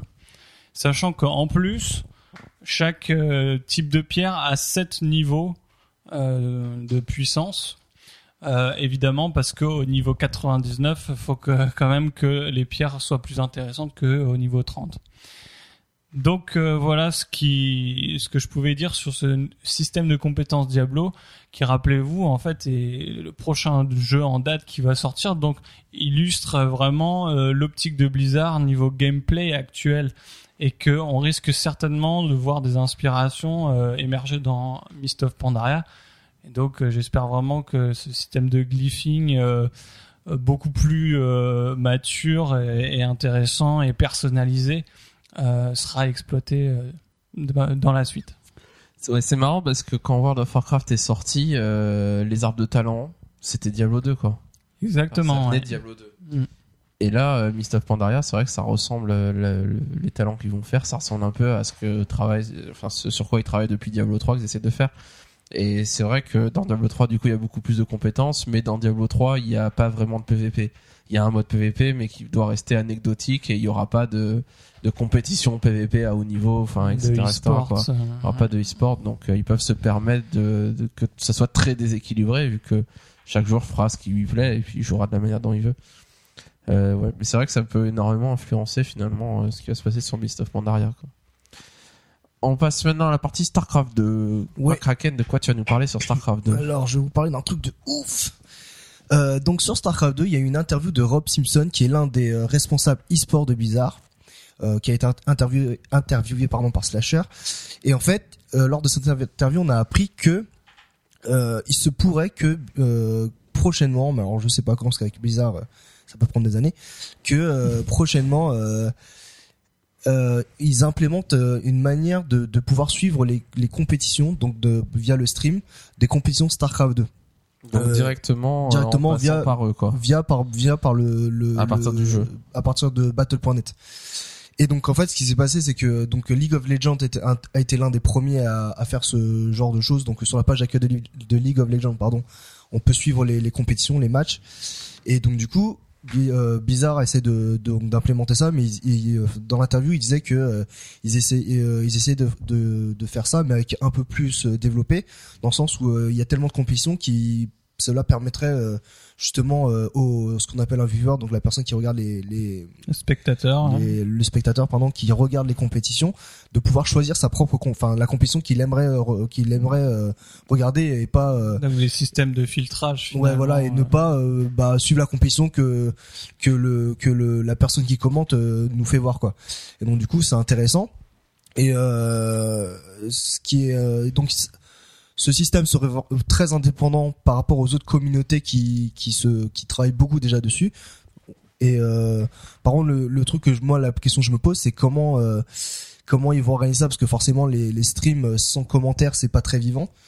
Et Donc, euh, Est-ce qu'ils vont embaucher des casteurs oui, voilà, est-ce qu'ils vont en ou est-ce qu'ils vont laisser les gens faire ce qu'ils veulent, euh, caster les, les parties comme ils veulent euh, Ouais, voilà, et donc du coup. Peut-être qu'ils peuvent créer juste des channels auxquels tu te connectes et tu te connectes au, au channel de tel caster que t'aimes bien et Ouais, qui va commenter et que tu vas euh, l'écouter lui en priorité plutôt qu'un autre. ouais, bah je sais pas, mais en tout cas, euh, ça pourrait être inter- très intéressant qu'ils engagent euh, des des euh, des euh, des shootcasters qui sont très très connus en France et euh, qu'on les retrouve euh, là euh, prochainement peut-être travailler pour pour Blizzard quoi, on verra, mais euh, c'est euh, c'est- déjà je trouve c'est une très bonne nouvelle et après on verra quoi, quand ça sortira. Alors ça me fait une transition parfaite pour le, les parties un peu plus larges Blizzard. Euh, Blizzard a envoyé un mail à tous les gens qui avaient acheté l'offre euh, DirecTV donc pour suivre la BlizzCon. Et, euh, et dans ce mail, il y avait une sorte de questionnaire à remplir, euh, à leur répondre, enfin sur leur site, pour dire, voilà, en gros, vous qui avez payé euh, 30 euros, c'était 30 dollars ou 40 dollars, je sais plus, 30 dollars. 30, ouais. euh, 30 euros ou je crois que c'était 40 dollars aux États-Unis, j'ai un doute. Euh, pour suivre la BlizzCon, l'année prochaine, on va refaire la même chose forcément. Qu'est-ce que vous aimeriez qu'il y ait en plus euh, que pour que vous, réitériez euh, l'achat et que vous continuiez à regarder la BlizzCon? Et donc il y avait plusieurs choix. Et il y avait un choix très lié à ça, à ce que nous, parle McCracken, qui était euh, est-ce que vous voulez pouvoir suivre en direct les matchs dans votre langue? Parce que à la BlizzCon tout est en anglais et donc notamment les, les tournois euh, les, les mecs qui commentent c'est en anglais. Et dans les tournois quand autant une conférence quand on suit en anglais ça va autant un tournoi euh, des fois ça va très vite euh, les personnages enfin quand on suit une- les arènes euh, ça va très très vite les commentaires et pour suivre ça dans no- notre langue qui n'est pas notre langue natale c'est pas forcément évident. Donc il y avait des, des choses comme ça. Il y avait euh, un, un choix qui était euh, est-ce que vous voudriez pouvoir participer au tournoi? Ce qui est très faisable de faire un tournoi euh, entre tous les gens qui regardent la BlizzCon sans y être et qui ont pris l'offre DirecTV et qui a une sorte de tournoi qui se crée et que du coup on sait qu'on va jouer euh, telle heure et que euh, va y avoir un matchmaking entre tous les gens qui font ça et puis peut-être un lot à la fin pour le premier ou les premiers euh, du tournoi. Donc c'est vrai que ça peut être rigolo, ça, ça paraît pas très compliqué à, à instaurer. Donc il y avait plusieurs autres choses. McCracken se voit déjà champion de StarCraft 2 euh, Il me reste un an avant d'être euh, bon, et euh, il y avait donc il y avait plusieurs autres idées comme ça. C'est des, des idées qu'ils proposaient. Ils disaient voilà, notez de 1 à 5, euh, qu'est-ce qui vous plairait. Et il y avait une idée qui était incroyable et que vraiment s'ils font ça, mais c'est le jackpot, mais euh, comme jamais quoi. Euh, parce que euh, c'est comme s'ils prélevaient une taxe à tous les fans de Blizzard qui vont tous prendre l'offre 30 euros. C'était de dire est-ce que vous aimeriez pouvoir avoir accès euh, je sais pas comment euh, télécharger les clients, etc. Mais et en passant par nos serveurs aux jeux qui sont en démo présents sur le show floor, sur euh, à la BlizzCon. Et donc, imaginez, c'est c'est très faisable techniquement hein, euh, s'ils arrivent à, à à faire des démos qui sont bien verrouillées où on télécharge juste une partie du client, mais que c'est pas euh, c'est pas vraiment craquable d'une certaine manière et que du coup on soit obligé de passer par leur serveur.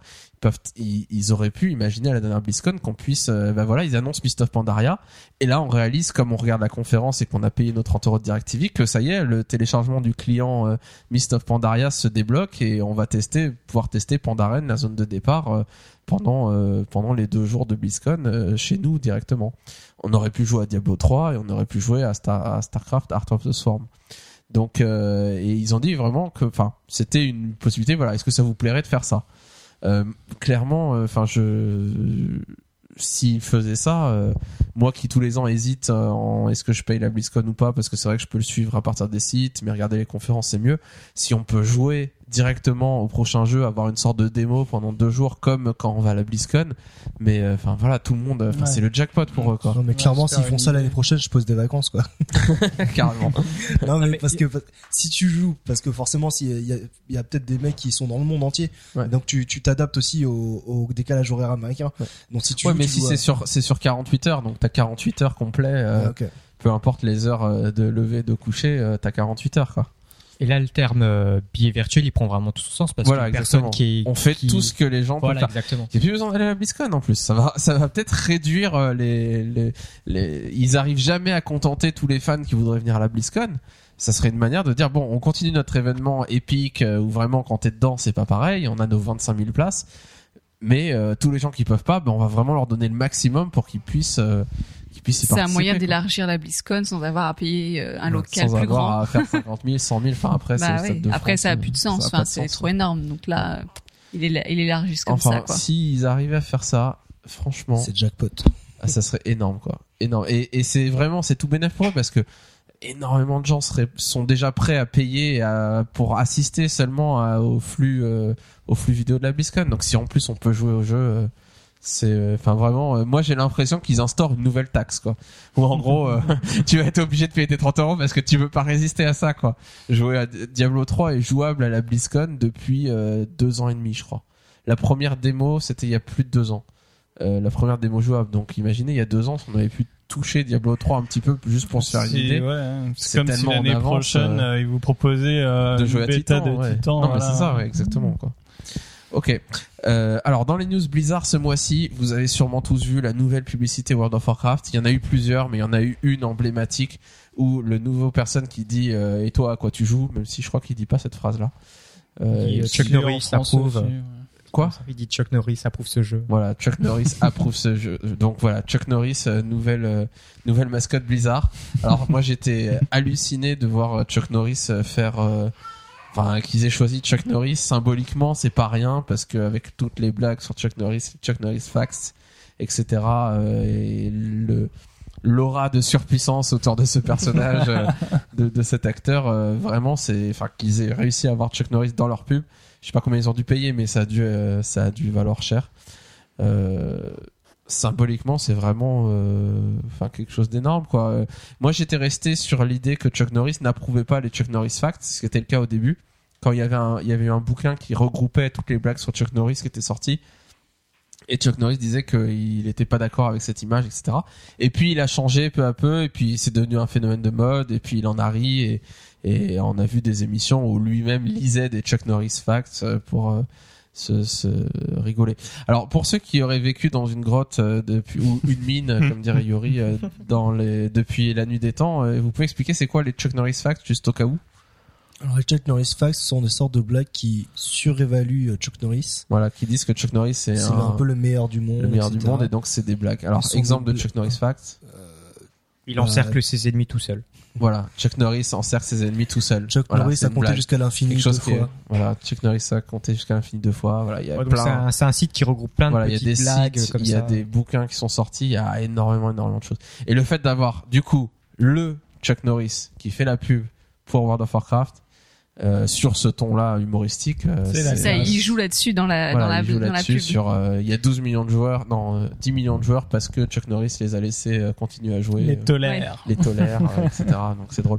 Euh, ça monte bien. Il y avait à l'époque euh, de des premières des publicités World of Warcraft, des premières qu'ils avaient fait, et il y avait eu plein plein de pubs. Alors je sais pas, il y en a eu une dizaine en tout. Et il y avait des gens qui disaient que c'était des has-been les, les acteurs qui prenaient. Euh, bah non, c'est pas le cas. Il y a certains acteurs que nous on considérait has-been en France, mais qui aux États-Unis avaient carrément la côte. Et quand ils avaient eu William Shatner, euh, qui était un ancien acteur de Star Trek, si je me trompe pas, Ouais. euh, bah, c'était un acteur. euh, oui, en France, on a l'impression que c'est un has-been et que peu importe. Là-bas, c'est une icône geek, juste tout simplement quoi. Donc bon, c'est pas n'importe qui. Et le fait de prendre Chuck Norris, bah nous en France, c'est un peu.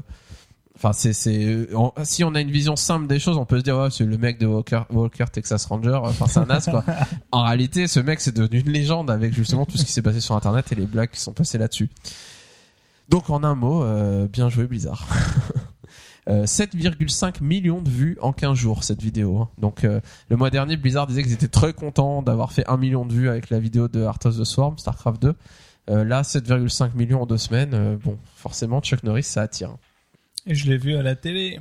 Ah oui, à la télé directement. Ouais, ouais. Ah, apparemment, il bombarde hein, sur toutes les chaînes. euh, Il y en a un peu partout. Euh, autre chose, euh, il y a eu une interview de Bobby Kotick, donc qui est le CEO de Activision Blizzard, donc le grand patron euh, de l'éditeur euh, Activision Blizzard, donc qui comprend Blizzard à l'intérieur. Et euh, il a il a donné une interview et on l'a interrogé un peu sur Star Wars The Old Republic et euh, pour savoir euh, est-ce qu'il avait peur euh, pour World of Warcraft, est-ce que euh, enfin qu'est-ce que qu'est-ce que ça allait faire? Et alors forcément Bobby Kotick, il allait pas dire oh c'est bien The Old Republic. J'ai acheté la, j'ai fait commander, etc. ouais. Bon, forcément, il va pas dire ça, donc il essaye de décrédibiliser un peu The Old Republic. Et en faisant cela, euh, il a touché un point qui est intéressant, que, que tout le monde sait, que c'est pas nouveau, mais euh, il dit qu'il pense que euh, le problème de Star Wars The Old Republic, que ça marche ou que ça marche pas, enfin, même si ça marche, c'est que ça va être compliqué pour Electronic Arts que ce soit rentable. Donc Electronic Arts, qui est le grand concurrent d'Activision et qui édite euh, Star Wars The Old Republic, euh, que ça va être compliqué que ce soit rentable parce que euh, développer un MMO, ça coûte très cher. Ça coûte très cher de le tenir à jour, de faire, enfin rien que le service client qu'il y a derrière, l'entretien des serveurs et la mise à jour, enfin de la création de contenu permanent pour que les joueurs ne se lassent pas et continuent à payer leur abonnement. Déjà, c'est très cher. Et tout le surplus qu'il y a qui ne paye pas tout ça, bah, finalement c'est le profit, c'est ce qui permet au, pro- au projet d'être rentable. Et, euh, et le problème qu'ils ont Electronic Arts à son point de vue, c'est que ça va être très compliqué pour eux de rentabiliser euh, The Old Republic parce qu'ils doivent payer la licence Star Wars. Licence Star Wars qui coûte très cher. Et donc euh, finalement, il y a un gros pourcentage de toutes les recettes qu'ils vont faire qui vont partir directement dans les poches de George Lucas et de, de sa société et enfin qui détient les droits et du coup c'est vraiment un coût brut pour eux qui sont obligés de payer. Alors c'est leur force d'avoir une licence aussi porteuse que Star Wars, mais c'est aussi un peu leur talon d'Achille de devoir payer un pourcentage euh, aussi élevé à Star Wars. Euh, il me semble qu'il disait que par le passé Activision Blizzard avait euh, fait des négociations pour euh, éditer des jeux en rapport avec l'univers Star Wars et que euh, je sais plus s'ils l'ont fait ou s'ils ont voulu le faire, mais il disait que la licence coûtait tellement cher et ils devaient payer des royalties tellement élevés que euh, ils perdaient tellement une part en profitabilité que finalement euh, C'était pas rentable. voilà, c'était pas très rentable. Enfin, ça aurait été rentable dans le sens où ils perdaient pas d'argent, mais ils n'en gagnaient pas non plus. Donc, quel intérêt de, de faire un jeu comme ça? Euh, Donc voilà, donc on verra bien s'il a raison ou s'il se trompe. Euh, une autre, un autre chose concernant Blizzard qui est sorti cette semaine, euh, c'est le, le Battle.net Balance, donc le ou qu'on pourrait traduire par le porte-monnaie Battle.net ou une sorte de solde monétaire qu'on aurait sur Battle.net. Euh, vous avez compris ce que c'était ce truc-là? Quelqu'un peut l'expliquer?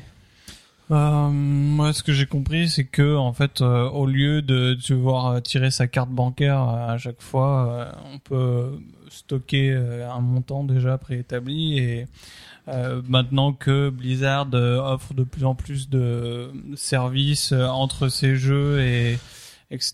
Bah, on pourra faire évoluer euh, nos, nos capitaux entre Pour les avoir un- jeux. voilà, une sorte de compte où on a de l'argent Voilà. dessus. euh, C'est lié interjeu. aussi euh, à l'hôtel des ventes avec Ouais. l'argent réel Alors, sur Diablo, sûrement. Justement, euh, donc en gros, on a on stocke de l'argent, enfin on remplit de l'argent sur notre compte et euh, directement dans le jeu, dans Battle.net, dans WoW, dans Diablo, dans Starcraft 2, on pourra acheter des choses à partir de cet argent. Donc acheter une mascotte, acheter une monture, l'avoir tout de suite sans passer par un site euh, externe. Et euh, du coup, ça veut dire que on peut transférer un perso euh, WoW en payant par ce biais-là, etc., etc. Et le truc là où c'est intelligent, c'est qu'il y a l'interface avec euh, Diablo 3 et l'hôtel des ventes euh, argent réel, où justement vous pourrez utiliser cet argent pour acheter des choses sur l'hôtel des ventes Diablo 3 qui se paye en euros ou en Mhm. dollars. Et inversement, si vous vendez des choses sur Diablo 3, Récupérer de l'argent réel. votre euh, porte-monnaie virtuelle Battle.net du coup euh, augmente, vous gagnez de l'argent. Et on et peut acheter des On mascottes. sait qu'on va pouvoir WoW. sor- voilà, on sait qu'on pourra sortir l'argent si on le souhaite, mais en même temps, si on a gagné juste 5 euros ou 10 euros, euh, autant se faire plaisir et s'acheter une mascotte ou se payer un transfert ou un relooking de perso ou une monture ou quelque chose comme ça quoi. Mm. Et du coup c'est tout bénéf pour eux parce que les gens vont faire des des affaires sur Diablo 3 et peut-être vont pas gagner beaucoup de gens mais beaucoup d'argent mais le seul argent qu'ils vont gagner bah ils vont le réinvestir enfin le c'est de l'argent qui leur coûtera rien parce que les gens vont juste se payer une mascotte de temps en temps quoi. Donc euh, donc voilà, on reste il y a euh, tout tout marche comme prévu. C'est tout ce qu'il faut dire finalement euh, On le- sent l'économiste qui parle. l'économie euh, non mais l'économie euh, l'écosystème Blizzard est en train de se mettre en place. Ils développent au fur et à mesure tranquillement. Euh, enfin, ils tissent leur toile au fur et à mesure autour de tous les jeux. euh. Voilà, pour, pour qu'on se connecte à Blizzard euh, et ouais. pas à un jeu Blizzard, mais qu'on ait vraiment. Une, Oui, puis après il y aura, enfin voilà, les autres jeux. jeux qui qui vont créer, il y aura peut-être Blizzard, aussi d'autres choses. Ils vont faire plein plein de jeux et, euh, et on sera dépendant de la Blizzard attitude.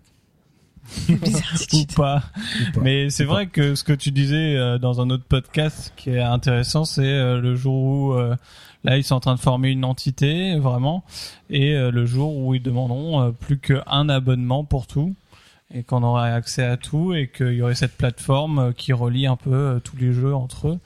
Euh, ce serait une offre Oui, puis très éventuellement peut-être d'autres jeux. Enfin, je pense par exemple à, à la plateforme Steam.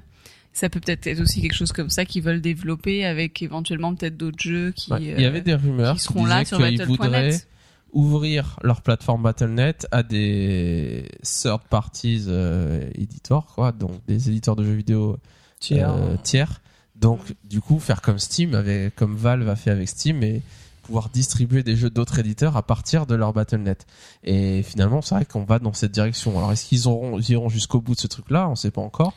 Est-ce qu'ils ont vraiment l'intention de le faire Euh, Peut-être pas. Mais en tout cas, euh, enfin, clairement, Electronic Arts qui pousse Origin, euh, Steam qui, euh, Valve qui pousse, qui a poussé Steam depuis 10 ans.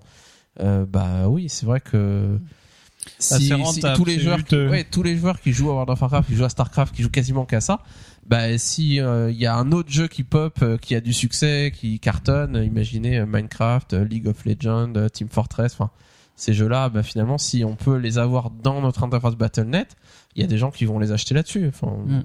comme ça, on ne sort pas de cet écosystème. C'est toujours confortable d'être de dans l'argent un réel sur. Diablo 3 pour acheter un jeu. euh, Ouais. Ah, ça les, c'est vrai. Ouais. Pourquoi pas D'où l'importance d'avoir des mots de passe euh, sécurisés et pas euh, uniques, enfin et uniques euh, pour le compte Battle.net. Ouais, parce Ouais. que là, tu te fais Ouais. chourer euh, tous tes jeux. Enfin, dernière news euh, qui est tombée euh, cette nuit, quelques heures avant que nous enregistrions ce podcast, au VGA. Donc, je crois que c'est Video Games Award euh, qui a eu aux États-Unis il y a eu plein de, de news sur plein de jeux vidéo et notamment la cinématique d'introduction de Diablo 3 qui a été diffusée, qui est assez jolie, vraiment avec une direction Mhm. artistique bien euh, bien originale, avec toute une première partie. Allez la voir sur euh, le qui, qui est en image assez particulière, un peu crayonnée euh, et qui rend vraiment vraiment super bien, qui est vraiment euh, super original. Et, euh, et puis voilà, une cinématique vraiment. Euh, ils envoient du lourd quoi. Voilà, du Blizzard. Voilà, et ça fait vraiment une bonne introduction. Euh, bon, voilà, ce qui se fait de mieux en image de synthèse actuellement, toujours la dernière cinématique Blizzard en image de synthèse. ça vaut le coup de voir ça.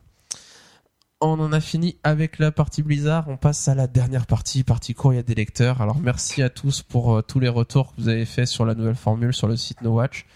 Euh, ça nous a aidé un peu à voir ce qui vous plaisait, ce qui vous plaisait pas. Euh, alors, je vais reprendre juste quelques commentaires que j'ai notés. N'hésitez pas à intervenir vous, si vous, vous, vous êtes d'accord ou pas d'accord, que vous voulez vous, vous, euh, vous révolter contre euh, un des commentaires. Alors, on a eu trois personnes qui nous ont fait des commentaires sur la partie Blizzard. Donc, euh, je cite No Storm qui nous dit que la partie Blizzard est une bonne idée dans la mesure où les autres jeux ont un impact sur les joueurs de WoW. Donc, c'est vrai que euh, notre but, c'est un peu ça, c'est que traiter seulement quand ça a un impact sur WoW et pas juste euh, juste des, des news sur Starcraft, sur Diablo. euh, euh, Enfin, même si certains certaines fois c'est le cas, si c'est très court, mais euh, notre but c'est ça. Piedro nous dit que la partie Starcraft 2 est à repenser. Talaboul nous dit les parties Diablo et Starcraft étaient trop longues.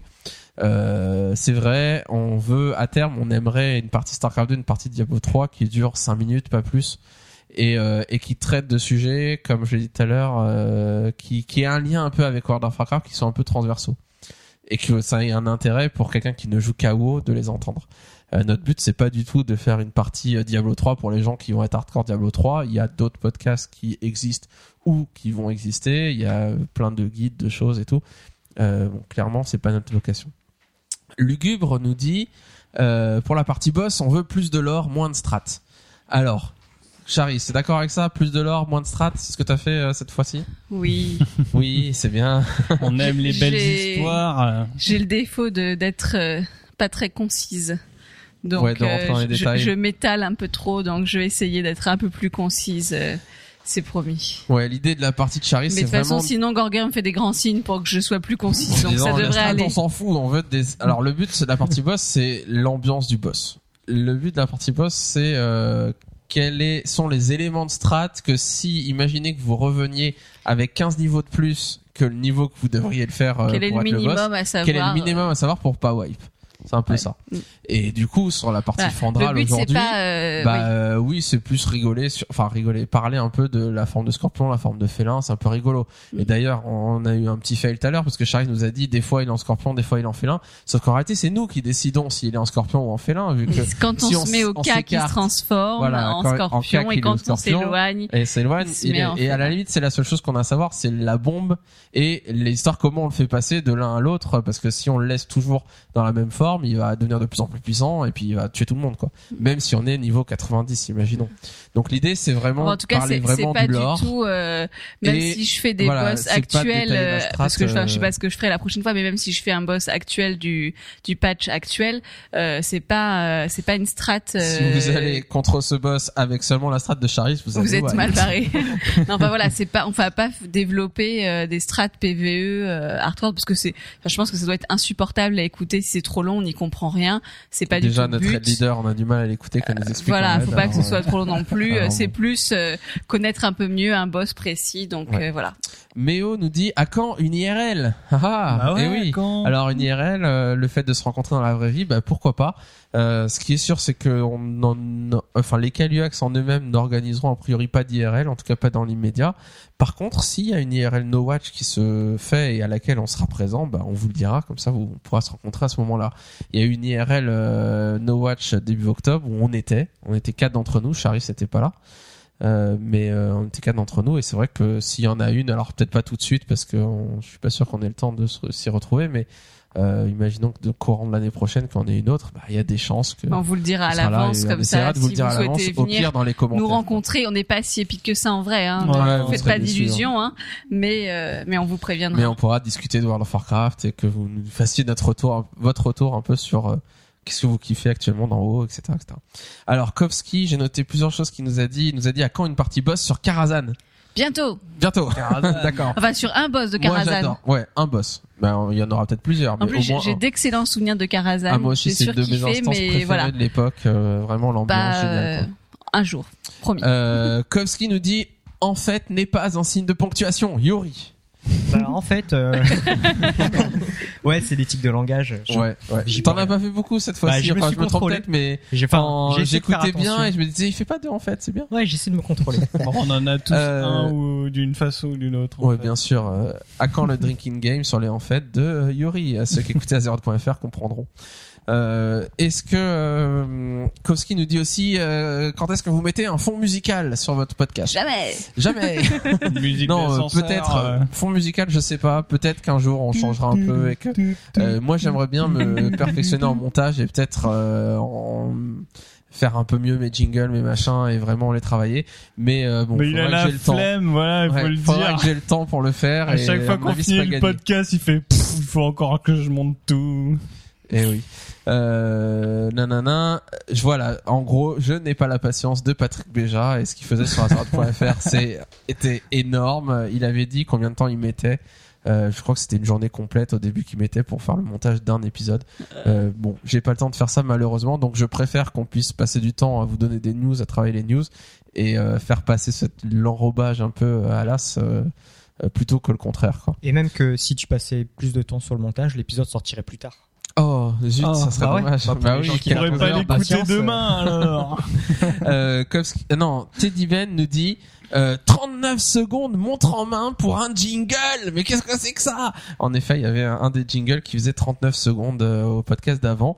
Euh, Kowski lui répond mais non, 39 secondes c'est pas trop long, ça va. Alors ouais, Teddy battez-vous, battez-vous. Euh, bon, à mon avis, dans cet épisode déjà, ça sera corrigé. J'ai réécouté. C'est vrai que 39 secondes, c'est un peu longuet. Euh, moi, j'aime pas les jingles qui durent euh, 3 minutes. Enfin, on n'est pas là pour ça. Euh, et j'ai trouvé l'endroit où le couper pour le ra- ramener peut-être à 25 secondes, quelque chose comme ça. Euh, enfin, je sais plus qui, peut-être Kowski nous disait euh, que l'encodage, euh, euh, si on faisait un encodage de meilleure qualité, ça serait bien, etc.